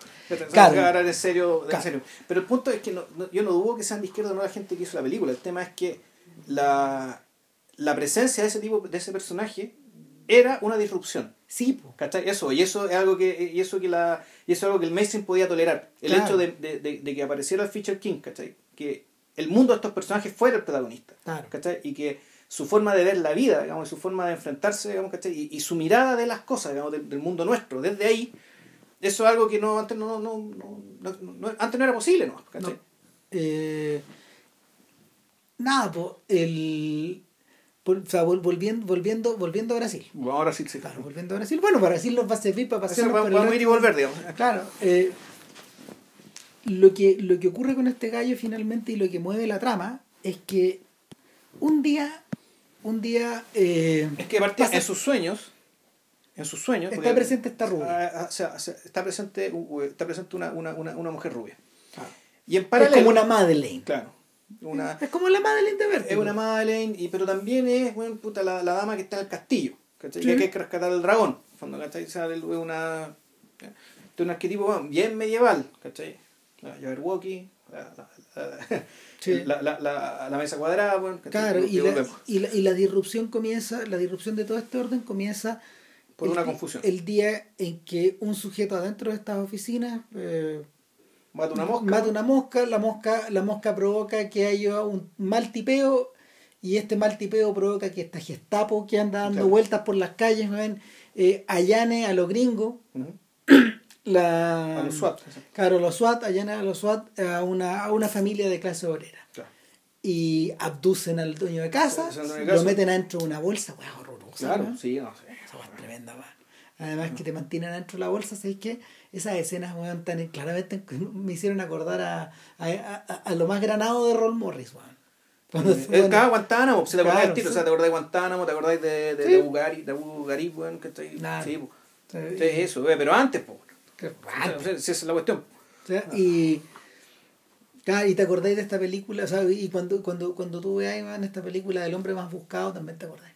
La, la- esta, esta de Anton Corbin que se estrenó este jueves. Y, y nada, pues este viejo se lo llevan. Y este gallo recibe, est- est- estos gallos reciben el de rebote en la oficina de Lori, se re- recibe, se recibe de rebote el, el eco. Que es la emisión de un cheque para esta familia. Que, es una compensación porque se murió su marido. Claro, se murió, ¿no? ¿Se murió no? Sí. Y este gallo va y como no, no, no, no- este, este tipo está fuera del sistema, Claro. porque era una persona que estaba tan, tan abajo Claro. en la escala social que no hay cómo ubicarlo a través de ni, ni de los tubos neumáticos, Claro. ni del correo, ni weá, este weón se ofrece a llevarla. Claro. Y ahí ve a esta mujer, Y ahí que es una vecina. Ya, claro, y una, y una tipa que tiene mujer de pelo corto, con ropa como de camionera, ¿cachai? Claro. Es- es- Estética media punk, así como, Sí, como de, sí, como, como, es, como, que, es que de hecho, de hecho, yo no sé. como de Mad Max, ¿cachai? es que yo no sé qué será primero, no sé si es ella, ese retrato, o Tank Girl, el cómic australiano que inventó Jamie Brolet. Ya, ah, Eh, ese- Jamie Brolet es el dibujante que, que Damon Albarn contrató y bueno, nada, con el que Damon Albarn se asoció para crear gorilas. Para gorilas, ya. Y Brolet se convirtió en un artista de fama mundial, pero, pero su la- el, el- personaje que lo dio a conocer fue en los 80, que es Tank Girl, la chica Ya. del tanque, que, que vive en un mundo Mad Max, como Claro. de, que vive en el mundo también de The Max, de Sam Ya. Kidd. Ya. ¿cachai? Y Ah, de Max, esta cuestión con doble X, este Claro, cómic del doble claro, ya y, y ella, y estos personajes, claro, estos personajes son entre punk y post-punk, Claro. estética militar, hueones tatuados, gente Mm. como con, con... Ella maneja, ella maneja un camión, un que, camión prácticamente, que prácticamente es un tanque. Exacto. Claro. Y más adelante nos enteramos cuál es el trabajo de ella. Sí, y que ella- porque pese a todo ella también está integrada al sistema. Sí, pues. ¿cachai? Aunque él, aunque, aunque él le idealice y todo. Claro, lo que pasa es que, bueno, ahí, en realidad ahí nos vamos a ir dando cuenta. Bueno, bueno, mejor vamos a llegar al punto donde hay que llegar. El tipo efectivamente se encuentra con esta, con, con esta tipa y el tipo pierde la cabeza. Sí. En realidad, eso es lo que le pasa. El tipo pierde la cabeza. Como Scotty. Y, por, per- y perder la cabeza, al perder la cabeza implica, uno, entre comillas, traicionarse a sí mismo y querer ascender. Se desconcentra, claro. Pero esta vez quiere ascender porque en, con su puesto nuevo va a tener acceso a la información de esta persona. quiere buscarla. Quiere buscarla, quiere saber su nombre, quiere saber dónde vive, quiere saber cómo encontrarla. Entonces, ya, empieza el, empieza el ascenso. Asciende, ¿cachai? Puta, porque efectivamente le pide un favor a su tío papá, digamos. Y efectivamente el tipo eh, logra, ¿cachai? Lle- llega, llega a este departamento nuevo, donde ahí hay otro despliegue, ¿cachai? Brillante y muy económico de, de dirección de arte, ¿cachai? Puta, que es su, que es su oficina, pues, bueno. No, la ¿Cachai? verdad. No No, esa es maravillosa, weón. O sea, de hecho hay que entrar en detalle, Sí. porque es una oficina que es tan estrecha, es tan estrecha que solo tiene la mitad de una mesa. Claro, Porque, la otra mitad de una mesa está en la oficina está al en la lado. oficina al lado que lo ocupa otro weón. Entonces hay un combate diario de quién se queda con el pedazo más grande, de la mesa. exacto. Claro. Y, y, y, y tú pensás en weón. tú pensás en que este weón está. sea, este Claro, weón va a la pega. condenado a muerte que se escapa. Este weón va a la pega a encarcelarse. Sí. ¿Cachai? Y, y, y hay una enorme cárcel y la única manera como de pillar al jefe es sumarse a, A un corro, a un- a un corro de a un corro no sé es como Claro, esto, esto es, de, es muy de, de comedia gringa de los 40. sí sí de claro los que 30 sí. y los 40. O sea, no sé, de repente con- un poco pensando en primera plana, como ese tipo, weón, ¿cachai? Estas Claro. comedias donde, el, donde en realidad son, son torbellinos humanos, ¿cachai? Que, van, que se van moviendo, ¿cachai? Torbellinos Sí. humanos y de papeles, ¿cachai? Están ahí los papeles, para allá, gente gritando. Es como una especie de bolsa de comercio móvil, ¿cachai? Que va a girar en torno del, en, en torno al jefe. en torno al jefe que es Ian Richardson Ya. Ian Richardson es uno de los grandes actores de carácter británicos de la historia Ian Richardson es House of Cards. Sí, po. No, pues, es, es el rol que lo convierte en famoso, pero él también aparece, él también aparece en esta adaptación que me gusta tanto de Tinker Tailor Soldier Spy. Ya. ¿Cachai? Él es, él es, él es ¿El Kim- Smiley? él es Kim Philby Ya. en la historia. O sea, el personaje de. ¿Cómo se llama? En la, en la película es. ¿Quién Philby era? ¿Quién Philby era. es Colin, Farrell- Colin, Colin Firth. Colin Firth. Claro, claro. traidor, Sí, ya. sí, sí. Y Richardson. Ay, perdón por contarlo. Bueno, bueno, No, a esta altura. Todo es una, una historia que ya tiene. Es canónica la weá. Mm. Entonces, el, el. Claro, y Richardson. Puta, flamboyan, pues Sí. va, vuelve. y se- Es la cagá. Es la cagá. Entonces.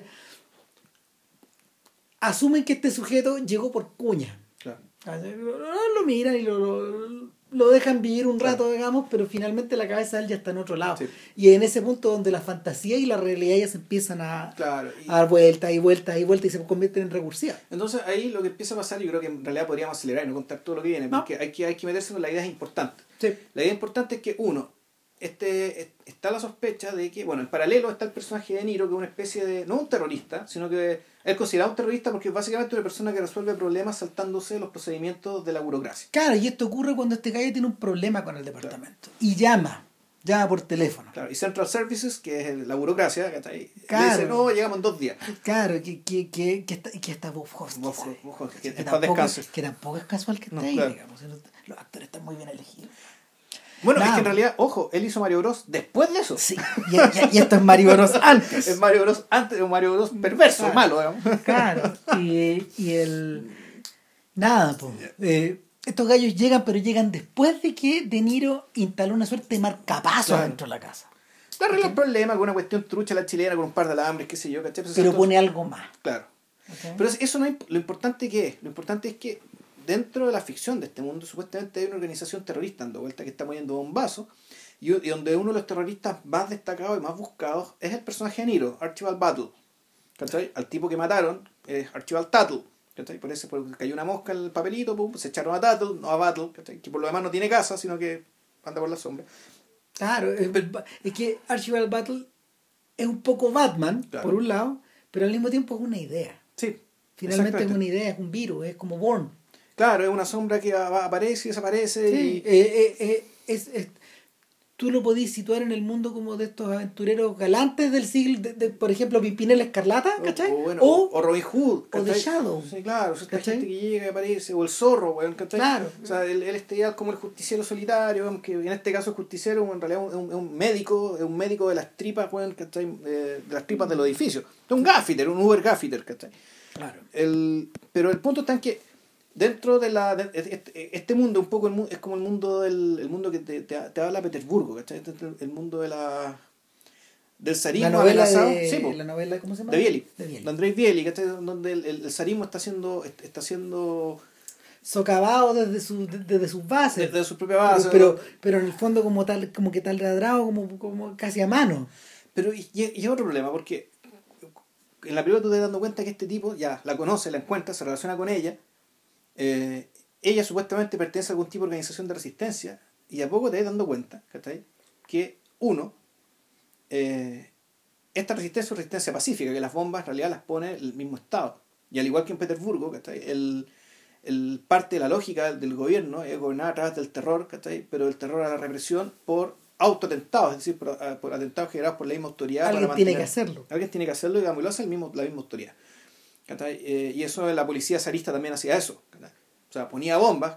Puta, para básicamente endurecer la represión contra cualquier disidencia. Eh, y lo otro es que en realidad estoy dando cuenta, y, y eso es algo que yo no, yo no había reparado cuando vi la película por, por primera vez, el único crimen que comete Sam Lowry, en rigor, y de su verdadera acción revolucionaria, y al igual que en 1984, es enamorarse. Punto. Sí. O sea, el tipo, no creo que no, eh, ni siquiera tira, no tira, no, no, no, no comete ninguna acción política, no se mete a ningún no, no se mete a ningún tipo de movimiento, no hace no, no genera ningún tipo de sabotaje dirigido a lograr un fin político. Todo lo que hace, lo hace por enamoramiento. Incluso cuando revienta y, y, y por hastío, digamos, pero un hastío privado. Entonces, el, incluso esa escena bien bonita cuando bloquea los tubos de papel y empiezan a volar los papeles, ¿cachai? Dentro, del, dentro de la oficina, dentro, dentro de su ministerio.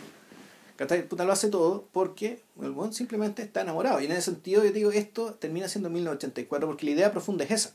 ¿cachai? La idea profunda es que eh, este, llegamos a un sistema tal en que el enamoramiento es un crimen. O una acción revolucionaria. Claro, y, por lo tanto es un crimen. es, el paso intermedio. El enamoramiento, eh, el, enamoramiento genera disrupciones tales que termina siendo un crimen. O sea, hay una. Eso está explicado, eso está explicado, no, incluso está explicado de una forma gráfica cuando la, la, la mamá le presenta una, una, una posible novia y la novia está tan hastiada como él de ver, de ver, de ver, a, de ver, a, de ver, a un posible novio, ¿cachai? Pero en el fondo la, estas dos madres están arreglando la Claro, como si fuera la India la weá, Exactamente. Entonces en realidad los únicos personajes que aman a alguien en esta película son Sam y la viuda del tipo que, que se lleva. Eso se vuelve a repetir un poco en 12 monos. Pero el pero vuelvo a la idea, ahí está esquematizado, ahí está como dentro de una ahí está como dentro de una trama hollywoodense. Ya. Y sirve los, sirve, los, sirve los ritmos de la película porque, porque los aceites que van moviendo la película son otros. Son otros, claro. ¿Cachai? Y, no, pues en este, en, en, este caso, y en este caso, de hecho, eh, todo lo que tiene que ver con el enamoramiento en realidad es bastante alegórico. Está tratado de forma alegórica. Es alegórico y es difícil y es torpe porque la, la heroína, digamos una heroína que uno no es simpática, no, no es bonita, no, es más o menos despierta, sí, pero no tiene nada atractivo. De hecho, bueno, la, la, la, misma actriz que escogieron es una personaje bastante gris. Bueno, yo creo que nunca más la vi. No, sí la he visto. ¿Dónde? Es la esposa de William Peterson en Manhunter. ¿Cómo será que no? No sé si Manhunter. Sí, Manhunter, sí. ¿Vi Manhunter? Sí, sí tenéis que haber visto. ¿De Michael Mann? Sí, sé que es de Michael Mann, pero sí. Ella es la esposa. Sí. Ya. No, y una, es una mina, es una mina que se parece un poco a a la de, ¿cómo se llama esta actriz de Carlitos Way? Físicamente esta, esta idea de la... De la... A, la Penelope Miller, no. Claro, pero, de, pero de, una, de, una, flaca con rulo, finalmente. Sí, pero también aquí tenía el pelo corto, medio pan. Claro, claro. Que tiene rulos. Entonces, bueno, eh, entonces, bueno... Pues, bueno, perdón, de hecho, de hecho es un personaje deliberadamente masculinizado. Sí, pues, además. O sea, eso hay que dejarlo. Sí. Claro. O sea, lo que pasa es que ella, ella tiene una presencia, ella, ella básicamente interpreta tres papeles. Interpreta el papel, de naturalmente, del, personaje de, de, de, fantasía, digamos, de las fantasías de este weón. Y tiene una breve aparición como la mamá de Sam Laurie. En algún momento. Una vez cuando la mamá de Sam Laurie se hace una cirugía, porque hay todo un tema respecto a la cirugía que es, bueno, espantoso. No, que, que, es un tema, que un tema que está, a ver, es un tema que viene de hecho desde Meaning of Life y de, y de los y de los esperpentos de los, de los sketches de Monty Python. esta, idea, esta, esta, idea de lo que comes, cómo, cómo luces y, y cómo se llama y qué rol juegas. Son esas tres cosas. Y eh, o sea, esta, esta, escena de antología de, de, la, del médico que estira estas viejas. ¿Cachai? Y que, y que... Jim Broadbent. Sí, es Jim Broadbent. Jim Broadbent. Por la voz lo reconoce. No, sí, no te y ojo que Jim Broadbent también es el, el, animador del programa de Time, de Time Bandits. Sí. Y el... ¿Cómo se llama? Es algo con lo que te, después te vuelves a topar. Imagínate, pues, la grande belleza. sí. Que también tiene esa esta fijación por los perpénticos. No hemos hablado también de las conexiones que de, de lo mucho que Guillem le debe a Fellini. Mm. Mucho, mucho, mucho, mucho. Sí. Y, ahí se cruza con la grande belleza. Claro, claro. claro. Entonces, el eso por un lado. Por otro lado, está en toda esta secuencia donde la gente come, weón. Mm. ¿Cachai? Y esta, esta, esta, escena, esta, esta escena de antología del restaurante donde explota la bomba, pero antes le han mostrado, eh, ¿usted quiere el 1, el 2 o el 3? Y le muestran unos platos apetitosos, unos pollitos dorados y todo, y cuando llega la weá una, un es puré. es un puré, una masa de, puré colores, weón, ¿cachai? Un puré de colores. Entonces dije que el puré rosado, el verde y el rojo, weón, una mierda, weón. Claro, no, es, es, es, un mundo donde es un mundo donde Vilches se pondría un balazo porque la, la, comida no tiene, no tiene la belleza que le gusta. Sí, sí, hace sin el sabor, pues, es como, el, es, el casino del Mercurio, pues, ¿cachai? Donde tú comías, donde había Quiso zanahoria, quiso champiñones, quiso de berenjena, No, no, y- y, quiso que- de brócoli. y lo divertido es es que, todas las weas tenían gusto a guiso, po, que yo- o sea, no tenían gusto a las cosas que, de las que eran que yo iría más lejos todavía, po. Es, es- es la es la exacerbación de es la, es la exacerbación de la fantasía propagada por 2001 la idea de la comida del astronauta Claro. que es un que es un cubito que es un cubito que va envuelto como en una como en un envase como de como en un envase de alusa muy sesentero que, que tenías que, que tenías que comerte y como que con eso tenías le, con eso tenías como se llama ahorrabas ahí el tiempo De cocinar. de cocinar ahorrabas ahí el tiempo de comer De y, y claro, y de lavar los platos y los desechos. no, y y también, y en último término, ahorrar el tiempo de imaginarte algo rico. Mm, O sea, finalmente es la funcionalidad total. claro. Pero eh, lo, lo divertido es que está puesto en el marco de el una, marco de un, de un restaurante de lujo. de una ex- y, y de, y de una exuberancia en el vestir a- que llega al punto donde las viejas lucen sombreros que tienen forma de zapato. de zapatos, exacto. O sea, es la cagada. O sea, lo que usáis, lo que usáis en los pies te lo ponías en la, cabeza. O sea, eh, y lo tercero es el tema de, es el tema lo, lo tercero es el tema de, de- de- del rol que estáis cumpliendo y, y las viejas están cumpliendo un rol eh, un rol que está tan establecido como el, como el rol establecido bueno, de los ministros como Sí. el rol establecido de los empleados y todos están todos están vestidos de una manera como de una manera prácticamente no sé es casi teatral. Sí. Es como si hubiera, es como si hubiera ido a buscar al, al ropero de, de- del teatro el, el vestido que te identifica.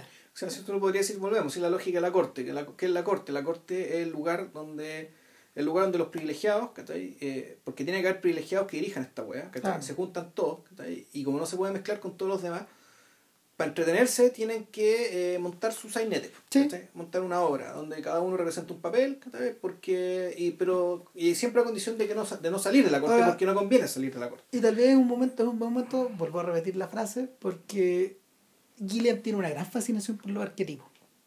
¿Mm? Y los arquetipos se la repiten en sus películas. O sea, ¿qué es eso sino eh, las aventuras del barón de Münchhausen? O eh, los cuentos, el- el- este- esta película de los hermanos Grimm, Sí. que probablemente es un punto bien, es un punto bien, Bien bajo, en su carrera. sí. Bien bajo, donde el weón en el fondo está tratando de encontrar material para poder girar, ¿cachai? Para poder seguir estando ahí, dando vueltas, dando vueltas hasta que algo cayera. Pero en, el, en los hermanos Grimm, en los hermanos Grimm esto alcanza el, el, el- ah, tintes de gran parodia nomás. ¿Cachai? Porque de hecho, se- de hecho eh, curioso, Los Hermanos Grimm eh, es una película que se adelanta a toda esta onda que existe en Hollywood ahora de eh, hacer versiones live action de los cuentos infantiles. Ya.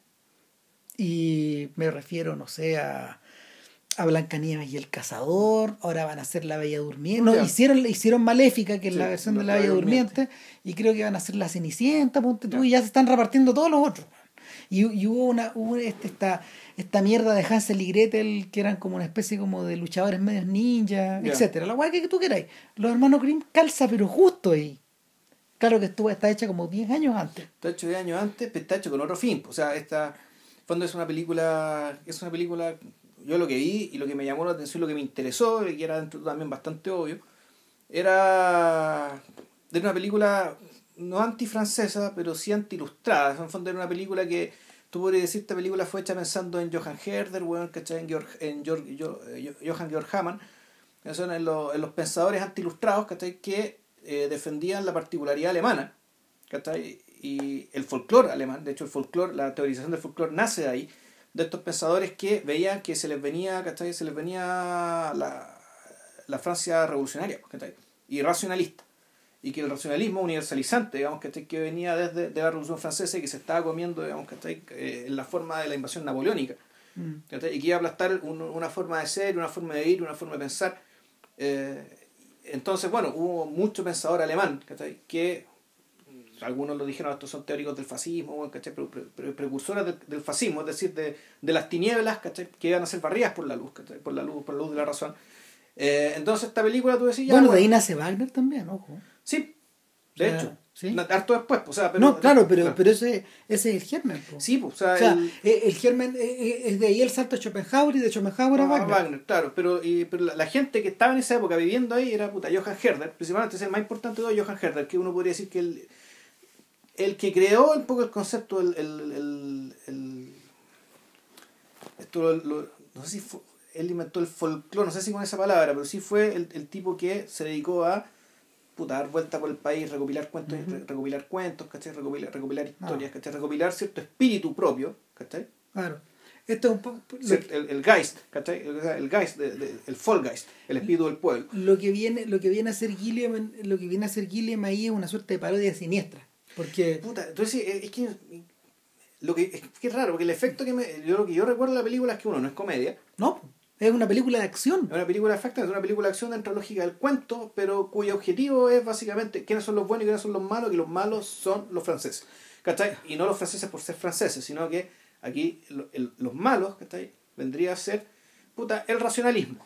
El racionalismo positivista Eh, y, y con el- ciertos gérmenes totalitaristas, digamos, De, totalitarios. de hecho, viene, viene a ser. Es divertido lo que voy a decir, pero viene a ser una especie de. A ver, la, la pega que viene a ser Gilliam ahí es algo que es algo que Tim Burton que Tim Burton podría haber hecho con Alicia. Mm. Cuando, Ya. cuando, cuando, se, cuando, se, cuando se viene el trance de tener que hacerla. Sin embargo, este- la, la, la distancia que hay entre una imaginación de uno y los objetivos del otro es, es- es sideral. Sí, claro. ¿cachai? Eh, pero es curioso también que el, las aventuras del barón de Münchhausen Pero Tim Burton lo hizo en el gran pez, en cierta medida. A escala privada, a escala chica. Sí, pero, ¿cachai? pero, pero, pero es una fábula secular finalmente. ¿Cachai? O sea, es, es otra wea. O sea, y, y, y, y no es casualidad que en el fondo eh, Tim Burton haya recogido eso de un proyecto que finalmente eh, Spielberg no tuvo tiempo de hacer. De hecho, Spielberg quedó- ha quedado con la bala tan pasada con esa weá que ahora va a ser. eh, va a adaptar una historia de. una historia de. ¿Pero el gran pez es una novela de alguien? ¿O Sí, qué? pues es una novela. Es una novela que Spielberg tuvo Tuvo los derechos por años. Tu- no ya. tuvo los derechos tuvo los derechos desde que desde que esta weá empezó a circular en Hollywood este gallo compró compró los derechos antes de que el libro existiera Ya. estos gallos leyeron la leyeron como la no sé qué habrá sido del No, me imagino que la propuesta que le hizo la escritora a la editorial. Claro. Entonces la, Entonces la editorial la ven- dijo ya. lo pasaron directo weá. Hollywood. Ya. claro y, y, y estuvo esperando un buen rato y casi la hicieron Ya. y finalmente finalmente este, esta idea esta idea como esta idea ha flotado tanto por la cabeza de Spielberg que, que este gallo este gallo va a adaptar un cuento de mm, cómo se llama este tipo de de Witches y de Willy Wonka el autor Roald Dahl, po. sí de Roald Dahl que se llama BFG que es, es la historia de un gigante es la historia de un gigante y, un ni- y la relación que tiene con unos niñitos y todo eso y, y eso y, eso creo que lo va a hacer ponte tú como para el 2016 una cosa así pero pero volviendo a esta idea del cuento del cuento infantil o del cuento de hadas secular Ya. eh, ahora volviendo hacia atrás eh, Gilliam ya había pisado ese terreno con las aventuras del barón Sí. de Münchhausen que a su vez sea, no solo la adaptación de un libro, sino que al mismo tiempo es la adaptación de un. es el remake de una película alemana. Una película nazi, De po, weón. exactamente. Po, del año 43. Sí, nosotros. Esa guala era en el Mega, weón. Eh. O sea, el Mega, sí, el Mega, Mega Visión. O sea, el Los ex 90. Megavisión, en los 90. El mismo canal que dio Mecano, weón, el mismo canal Ah. que ahora da, el mismo canal facho de mierda, ¿cachai? Bueno, cuando empezó, daba películas como esas. Nosotros, yo vi a Alfredo García la vi en el Mega. sí. ¿Cachai? Puta, grande Megavisión de aquel entonces, pues, weón, ¿cachai? Porque, puta, dieron esta película en, los, en los 90, ¿cachai? Cuando ya las tardes de cine ya como que se estaban Ah. aguando y "Tú, weón, dieron. Y, y nada, el, el y, y esa revisitación, esa revisitación, de hecho, probablemente es la película de Gilliam de mayor presupuesto. Sí. De- sí. Y era carnaval, era un carnaval. Era un canal de eso, era Fellini, pues era Fellini por todos lados. Era Fellini. Hay otra cosa memorable de esa película es que creo que fue unos papeles, primeros papeles de Uma Thurman. Sí, muy joven. Muy, muy joven y muy rica. Sí. Y sin embargo, sin embargo, el tremendo fracaso de esta cuestión puso, puso en veremos la carrera de este gallo. Y por eso existe The Fisher King seguramente. Ahora, volvemos a Brasil. el, hay un momento, hay un momento en el que Brasil como que parece deslizarse hacia el género, hacia la narrativa de género, y es cuando este gallo se encuentra finalmente con esta mina. Claro. ¿cachai? Y, y hay unas escenas como de encuentro y desencuentro y, y en el fondo este, está tan el- la historia de amor está tan esquematizada y es tan alegórica que en realidad nunca te explican cómo se enamoran ni por qué se atraen No, o sea, y de hecho, eh, de hecho, uno de los puntos de la película para mí, es ese, es algo que también prefiguró, en cierto sentido prefigura toda una corriente, digamos que estáis de, eh, de, de un tipo muy arrastrado, pero muy arrastrado, insoportablemente arrastrado. Eh, y este personaje que en el fondo al final termina cediendo, no sé si no, sé si por lástima, ¿cachai? por aburrimiento o porque es lo único que tiene, que tiene, que tiene al lado nomás. ¿cachai? Y eso además sigue con escenas de acción, ¿cachai? que también las escenas de acción también me dejaron, me dejaron puta aquí esta película no me parece que estuvieran bien dirigidas. No, porque no, nunca han sido el fuerte de esto. Exacto. Y en algún momento incluso tiene que correr algo muy torpe. En el fondo hace una especie, hace una, hace un, se, se, cuelga el de la corazón Potemkin, ponte tú en algunos momentos, ¿cachai? Entonces sí, estar para qué, bueno. Eh, porque yo creo, yo creo que, yo creo que lo, curiosamente todas, son todas escenas del tercer cuarto. Sí, al final, cuando... no, de lo, de lo previo al final, de cuando la, la, de cuando la narración comienza a acelerarse. Sí. Eh, la, la, cosa, la cosa vuelve, la cosa vuelve a agarrar vuelo cuando, cuando Gilliam se puede deshacer de esta historia de amor y lo, y lo que hace es que después de la primera noche que ellos tienen juntos eh, en la cuando este en la cama de la mamá. en la cama de la mamá cuando este gallo abre las puertas de este palacio a los Lubitsch claro. de este palacio casi austriaco que, en el que vive esta madre eh, o esta ¿cómo se llama? Lora es no se llama Lora se llama Mónica. No, no. me acuerdo se llama. Sí no me acuerdo. El apellido Desmond. Es la, es la mamá de, eh, de quién manda quién. Sí sí. Ella. Ella. Y no el, ya él lo toman preso y, eh, ¿cómo se llama? Corre la misma suerte del pobre señor Tuttle. Claro.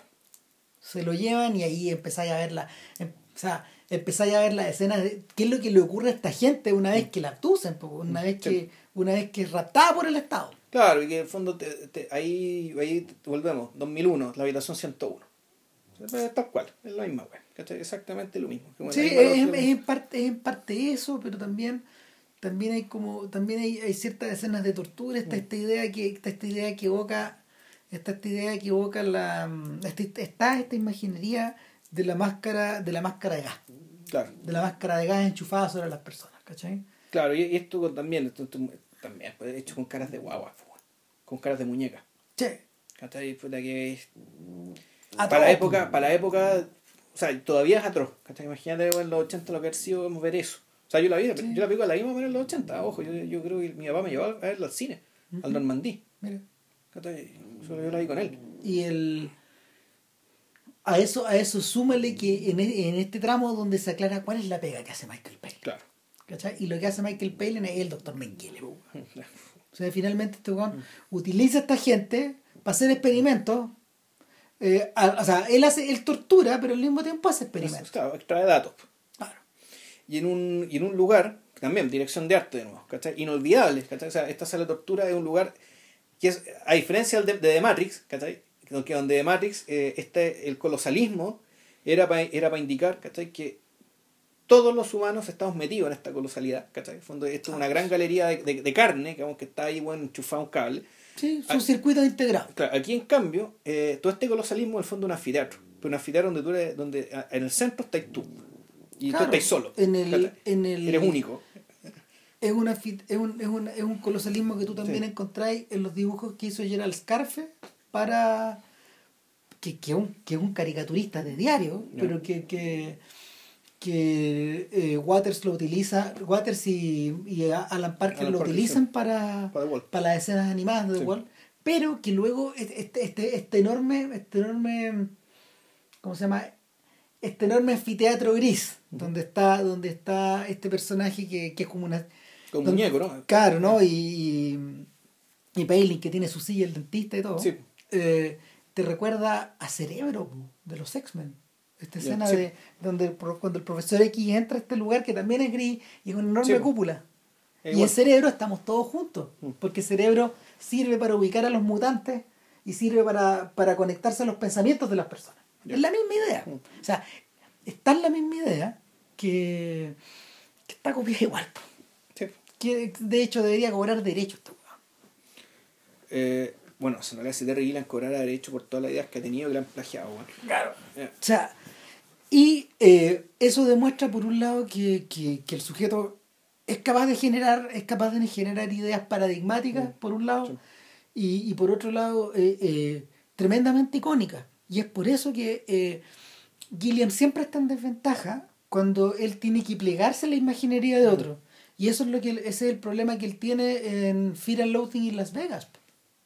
Porque los dos mundos a los que él se tiene que, a los que a los dos tubos a los que él se tiene que conectar son súper poderosos. Por un lado está esta narrativa, esta narrativa de formas libres de Hunter Thompson, pero por otro lado están los dibujos demoníacos de Ralph Steadman, que es el weón que creó lo, que creó la los monstruos que Gilliam reproduce en la película. Que son cocodrilos. Eh, exactamente, esas esa, esa, esas son las imágenes de, son las pesadillas en, en drogadas de, de Thompson, imaginadas por Stedman para la revista Rolling Stone. Claro, entonces como ilustraron el reportaje. Claro, o sea, de hecho Stedman se, se, se fusionó tanto con Thompson que estos buenos hicieron muchos libros, hicieron incluso, sea, hay libros que son de narrativa de, de, de Thompson dibujados por Stedman y hay libros de, de, dibujos de Statman que están narrados por, por, por Thompson. Y, y, claro, el, en, esa, en esa película eh, lo que está por detrás es que el mundo, el mundo en el que habita, en el mundo en el que habita Thompson, que es el personaje de, de Johnny Depp, de Johnny Depp junto con el abogado que es Benicio del Toro, que, que está muy bien. Eso es lo mejor de la película. Eh, el, ese mundo es un mundo ya donde ya no, es que todo valga, ya todo cagó. todo se fue a la mierda, sí. Claro, no. Eh, eh, es, la, es, la, es, es un lugar terminal. Y no sé qué habrá, no sé qué habrá, no sé qué, o sea, la idea misma de que Gilliam adaptara eso era tremendamente atractiva, pero yo creo que se queda corto. Porque la, el, el poder icónico de, de, este par de sí. huevones, digamos, que hicieron, la, que hicieron los libros, eh, desquiciado. Es, la... sí, mira, es que yo no leí el reportaje, yo vi la película y sí me simpatizó. ¿cachai? Por lo tanto, no te puedo hacer una crítica a la película desde, mm. desde, desde, el reportaje. ¿cachai? Eh, el... Tal vez el problema en realidad es, es Gillian situado en el mundo real, fíjate. Es que claro, sí, o sea que en realidad su, su imaginación, su capacidad icónica, que su, su capacidad icónica estaba básicamente basada en la desmesura. Y claro, el, el mundo real es rara vez, rara vez es desmesurado. Están desmesurados. Acá, de hecho, lo que ocurre es que son estos sujetos que están alucinando los que están metidos en este mundo claro. real. Ahora, si uno sitúa, si uno sitúa Fear Loathing y Las, Vegas, y Las Vegas en la época en que fue hecha, lo que refleja, eh, el, el, la existencia de esta hueá decía dos cosas. Una que, una que Jan Benner, el editor de Rolling Stone, fue lo bastante hábil como para poder agarrar a este weón y meterlo a, a escribir estos reportajes para la revista claro. que se transformaron más tarde en los libros, pero que, que reflejaban de alguna manera no solo la cultura endrogada de Los Ángeles sí. y, de, y de Las Vegas y de California, etcétera, y de San Francisco, que era donde estaba la revista en esa época, sino que al mismo tiempo eh, era, la, era la cara B de era la cara B de todas las historias de rock and roll que estos huevones imprimían yeah. y por otro lado era la cara B de toda la política que aparece de, de, de, de, la, del mundo de la política que aparecía eh, mostrado en los diarios y en la televisión bajo un cariz más o menos normal yeah. no, no este cariz de demonios sí, y de, de, no, no este cariz de demonios de, de desquiciados de enfermos de de, ¿cómo se llama?, de animales y finalmente de monstruos. ¿Cachai? Eh, yo creo que lo que lo atrajo es una cuestión que, que es profundamente británica, porque es, el, el, el, es, la, es la conexión que estos gallos tienen con el esperpento. O sea, cuando uno mira, por ejemplo, los, los grabados de Hogarth, este, este artista de finales sí. del siglo del final del siglo XVIII, sí. y, y, que, y que son desquiciados. En el fondo, Hogarth, Hogarth viene a ser para la caricatura inglesa lo que Swift es para la literatura. Y, hacen súper buena pareja. Eh, Hogarth eh, aparece justo en el mapa. Eh, a ver, Hogarth aparece en el mapa satirizando los costumbres de, las costumbres de los británicos y la y las adicciones de los británicos y lo y la estas cárceles cívicas de los británicos eh, lo, lo, hace de una, lo hace de una manera muy humorística, pero al mismo tiempo este huevo surge en el mismo instante que se está inventando el capitalismo. En, yeah. eh, el capitalismo está comenzando a nacer en Inglaterra y se está comenzando a esparcir. A esparcir. O sea, el, el, el, el, horror y el terror que tú veías en, en esas litografías, que son súper escatológicas, eh, parte de ahí y desemboca justamente desemboca justamente en cosas como estas de finales del siglo XX. Yo creo que eso es lo que lo atrae. Ese es el punto de conexión. Brasil no llega a estos elementos, o sea, no, no llega a estos niveles esperpénticos porque porque lo que lo que está lo que está en juego ahí precisamente es una historia que es harto más volvemos a decir la palabra es harto más alegórica es harto de- está, está, sea, car- está cargada de otras O significaciones sea, el, es- no, si el esperpento está, y el esperpento está, pero efectivamente está en los, en los privilegiados, ¿cachai? claro pues, ahí Está- lo ahí lo veis pero Está pero en, la- la- en la- las viejas, exacto, pero, pero no es una cuestión que, no es una cuestión que, que atraviese y hiera, y, y- y hiera la película hasta el fondo. Lo que, lo que se está jugando es otra wea. Exacto. Sí, sí, el finalmente la gran tragedia, la gran tragedia de este tipo es que eh, su aversión hacia los a- hacia esta esperpéntica vida de ricos y famosos, y por, y por otro lado su su, su propensión a escaparse a este mundo ideal lo, lo castra.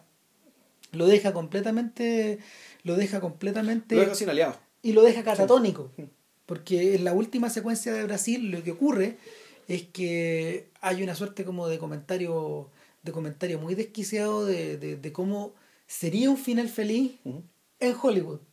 Claro. Donde De Niro baja con una serie, con- baja con una, un ejército, un mini ejército Claro. de burkas a rescatarlo a él. Claro, a una él. vez más. ¿Cachai?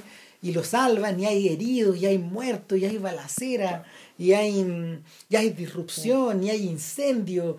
Y... ¿Sabes que Esto diría que esta weá se está riendo al final de Blade Runner. Pero claro, O sea, de que, el, de que en realidad al final de Blade, del Blade Runner, el, el Blade Runner original, ese final que salen escapando de la... Eso no debió ser así.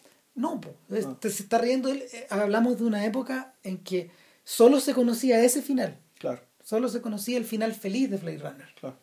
no el otro que, que, que lanza la ¿Qué fi- película a final otro- abierto? ¿Qué final abierto? y que lanza la Claro. película lanza la película a otro universo o lo mantiene dentro del esquema de film noir Claro. do- de donde, desde donde había sido concebida entonces eh, lo que ocurre en Brasil es que el escape hacia esa fantasía es tan poderoso es tan intenso es tan real que por un momento lo, lo creemos pero en la medida de que no hay diálogo de que no hay diálogo Claro. de que no de que todo de que todo está de que todo está tan a ver de que de que está tan eh, es, es tan manifiesto el extremo porque Brasil no ha sido así de la, de- antes salvo en esta escena como de acción donde donde De huyen los camiones, la claro que, que es la parte casas. más fome de la Sí. película que es la persecución Claro. finalmente eh, claro y rápidamente rápidamente la madeja de la película se, se disuelve po, y, y, y nos damos cuenta de que el weón está todavía en la silla de De hecho, hasta la hay, silla del dentista hay una segunda aparición del personaje de Niro, que es cu- cuando en el fondo se venga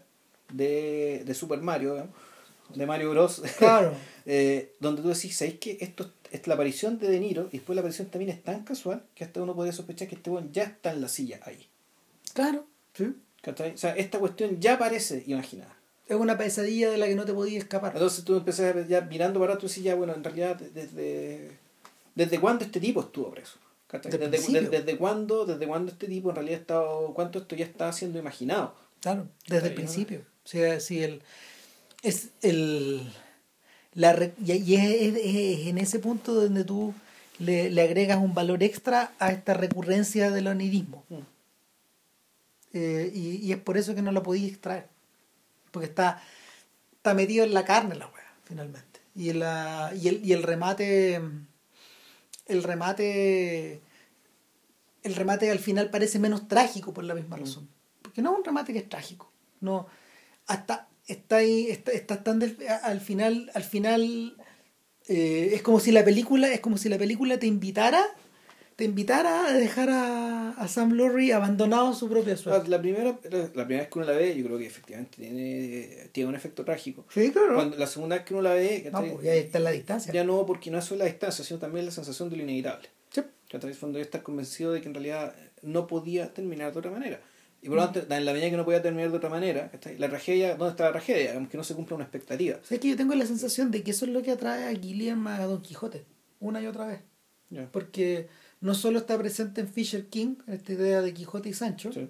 de, de Williams y, y Bridges, Ujú. convertidos en estos, en estos esta dupla, claro, en esta dupla, sino que cuando, cuando Gilliam quiere hacer de Majo Kill Don Quijote con Robert Duvall, Ya. y comienzan a filmarlo y la wea fracasa y queda la cagada Y, y, y, y su carrera queda como un poco en un.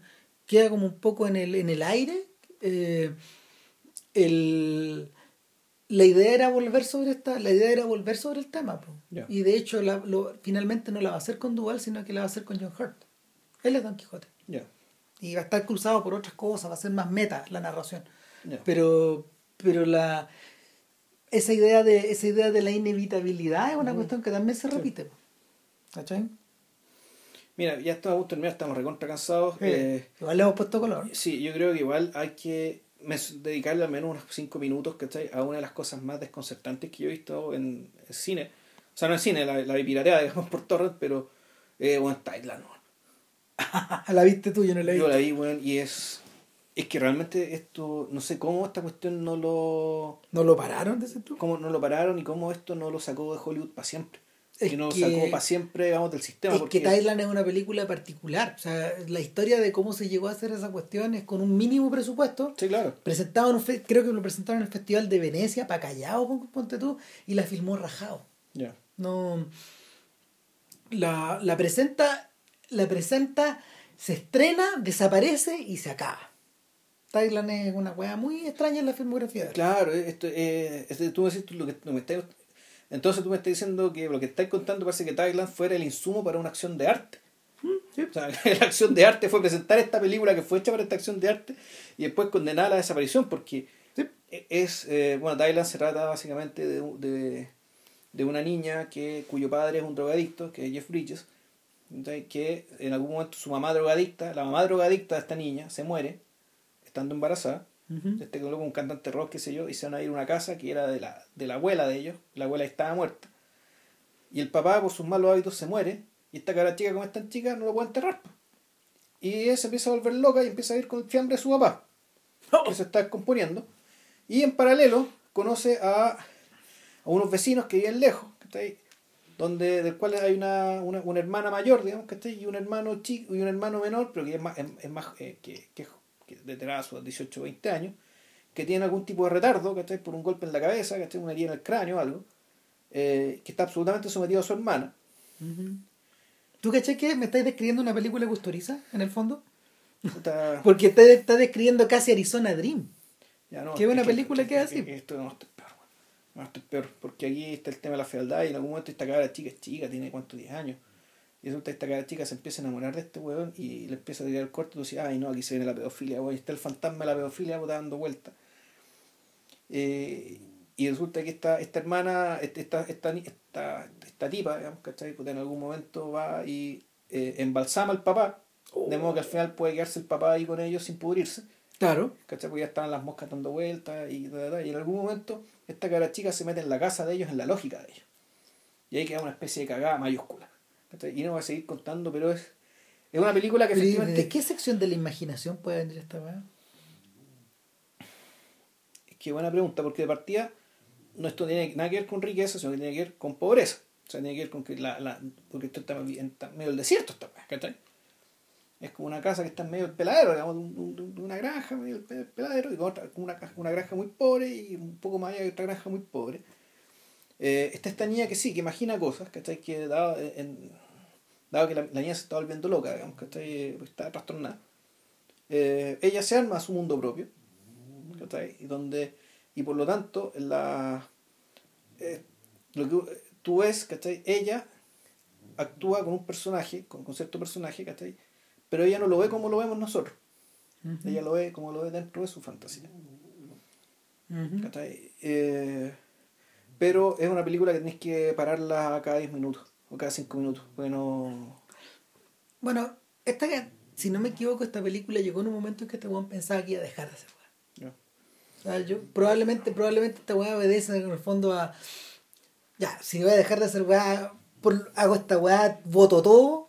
Es que sabéis que yo, yo hasta sospecho que Terry Gilliam siempre está filmando como si esta fuera a ser su última película. O Porque sea, desde cierto momento para adelante sí. Sí, po. Yo creo que Brasil pudo haber sido, no sé, su última película, ¿no? Porque el se Casi ganó, lo fue. Se, ganó enemigos bien, bien, bien, bien bravos, weón. ¿cachai? Eh, Parnassus, ¿cachai? Parnassus, tú decís, bueno, esta cuestión, en el fondo, esto es la tempestad, weón. ¿cachai? El doctor Parnassus es próspero, ¿cachai? y este personaje que llega, ¿cachai? El, el personaje que hace, eh, puta, podría ser una especie de, de Calibán, weón. ¿cachai? O sea, el, y, y donde... y- Este sujeto que atraviesa las dimensiones. o sea, es que es es- es un solo perso- es un personaje que, eh, que en realidad se mete en una especie de paraíso donde satisface la, la, la, la fantasía de quien quiere entrar. Entonces esto es un... El mundo del Doctor Parnassus es un teatro, ¿cachai? Es como una especie, eh, un gran teatro de lo sobrenatural donde la gente entra y vive una fantasía. Y un día, eh, y esto es el doctor Parnassus, que, que es Christopher Plummer, que es próspero, ¿cachai? es un personaje que tiene una hija, ¿cachai? Pero una hija que tiene que entregársela al diablo, por un... que el diablo es... Ah, ¿cómo se llama este cantante? ¿Quién? Un cantante Tom Waits. Ah, ok. Ah, Tom Waits es el diablo. ya. Entonces el doctor Parnassus tiene que, tiene, tiene que luchar contra el tiempo y tiene una apuesta con el diablo y tiene que recu- para no tener que entregar a su hija al diablo. Entonces en eso aparece, el eh, aparece un tipo colgado, ¿cachai? Que es eh, este tipo que se murió, Heath Ledger. Sí. Heath Ledger le empieza a revivificar el negocio porque les va como las pelotas en su negocio. En su, en su, en su hora terral, porque está metido en el siglo XX y en el siglo XX-XXI. Y el público no está para estas weas. Si este, en cambio este tipo, que es muy pillo, muy inteligente, le, le, le da la vuelta. Como para que para poder atraer a la gente, especialmente las mujeres. Y se cuenta esta wea está mandada a hacer para atraer mujeres. Para satisfacerse a las mujeres, porque pues, básicamente se cuenta, aquí las mujeres son las grandes eh, víctimas sacrificadas, insatisfechas del mundo, son las mujeres. Y si no, las sombras de Grey. Ah. Sombras de Grey, eh, esta vendría a ser la, la versión teatral más naif, digamos, de las sombras de Grey. Claro. Y eh, entonces, pero el entonces, bueno, la película se trata de cómo este tipo está consiguiendo, necesita el alma de cinco mujeres ¿cachai? para poder ganarle la competencia al diablo, de modo que no tengan que entregarle a la hija al diablo. Y claro, en eso se muere Heath Ledger y cuando tienen que hacer la escena de la fantasía. Van cambiando los van cambiando los actores. Todos actores que fueron, está Johnny Depp, Jude Law, bueno, ¿cachai? Colin Farrell. Colin Farrell, creo que hay otro más, no me acuerdo, pero el tema, por lo que tengo entendido, es que todos los buenos fueron, filmaron gratis, por la buena onda, ¿cachai? Por cariño a Ledger y por cariño a Gillian también, o por respeto a Gillian, dijeron, ya, loco, vamos, ¿cachai? Te prestamos ropa, weón, y ya. Es que mientras tú habláis de eso, y de este, de este elemento teatral y esta cosa circense, eh, y esto ya es como para cerrar, vol- po- y volver a la conexión con Spielberg. po. ¿Qué más, qué más Gillian que, que la Feria de la Carne? de, de inteligencia artificial. Y, y esta ciudad, esta ciudad de, esta ciudad de, esta Las, este Las Esto es Vegas, Las Vegas, Las Vegas porno, sí. este Las Vegas porno, eso es O Gillian. sea, que Las Vegas ya es porno. Claro, pero Pero- eso, eso es Gillian. ¿Cachai? Volvemos a este tema de que hay cierto punto en que estas, estas, estas imaginaciones se, se interconectan. Se separan siempre porque no, Sí. no, no circulan en torno a las mismas cosas. Claro. ¿Cachai? Pero, pero sí obedecen a una. sí obedecen a un teatro de cosas que es de segunda mitad del siglo XX. Eh, profundamente norteamericano en ese punto. Claro. ¿cachai? Y, y, pero no de costas, sino que está como anclado. Como de Midwest. Como de Midwest. Está- hay una cosa que está ahí anclada. ¿Cachai? O sea, claro, porque en el fondo la Feria de la Carne en realidad es un rodeo. Sí, po, es un rodeo. Es un rodeo. ¿cachai? Esto, en cambio, era es un teatro, es un teatro, el teatro, el teatro Shakespeare. Una especie de teatro Shakespeare, pero también es promocionado como los vendedores de tónicos gringos. Claro. ¿cachai? Tiene un Y personaje. volvemos al tema, de- tema del, del, del oeste, en el fondo, el Claro. espectáculo en el mundo del oeste. Claro. ¿cachai? Eh, al buhonero. Sí, el, el, el doctor Parnassus puta, también tiene, tú decís que tiene cierta vocación terminal. Sí, yo creo que en el fondo Guinea sospecha y en ese sentido ya se está pareciendo un poco a Orson Welles. ¿Cachai? Esto de que su relación con la industria es una relación mala, ¿cachai? Y que por lo tanto... Siempre contenciosa. Siempre contenciosa y siempre como... Y, y- te da la impresión de que siempre está filmando su última película. Siempre está sospechando que ya puede ser que no filme otra wea más. Nada, pues. eh, pero y sin embargo siempre filma, ¿eh? otra vez.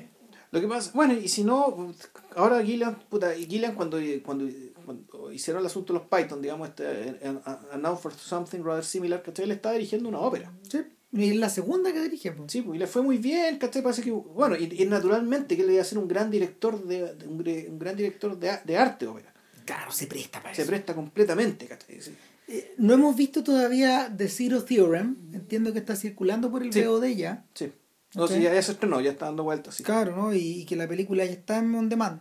Y, Y es una película que se parece mucho al Quinto Elemento. Sí. O sea, cuando uno la ve, ¿cachai? Tú decís, ah, esta weá el quinto elemento. Claro. O sea, yo creo que esta es la, esta es la regurgitación de alguna de esas cosas.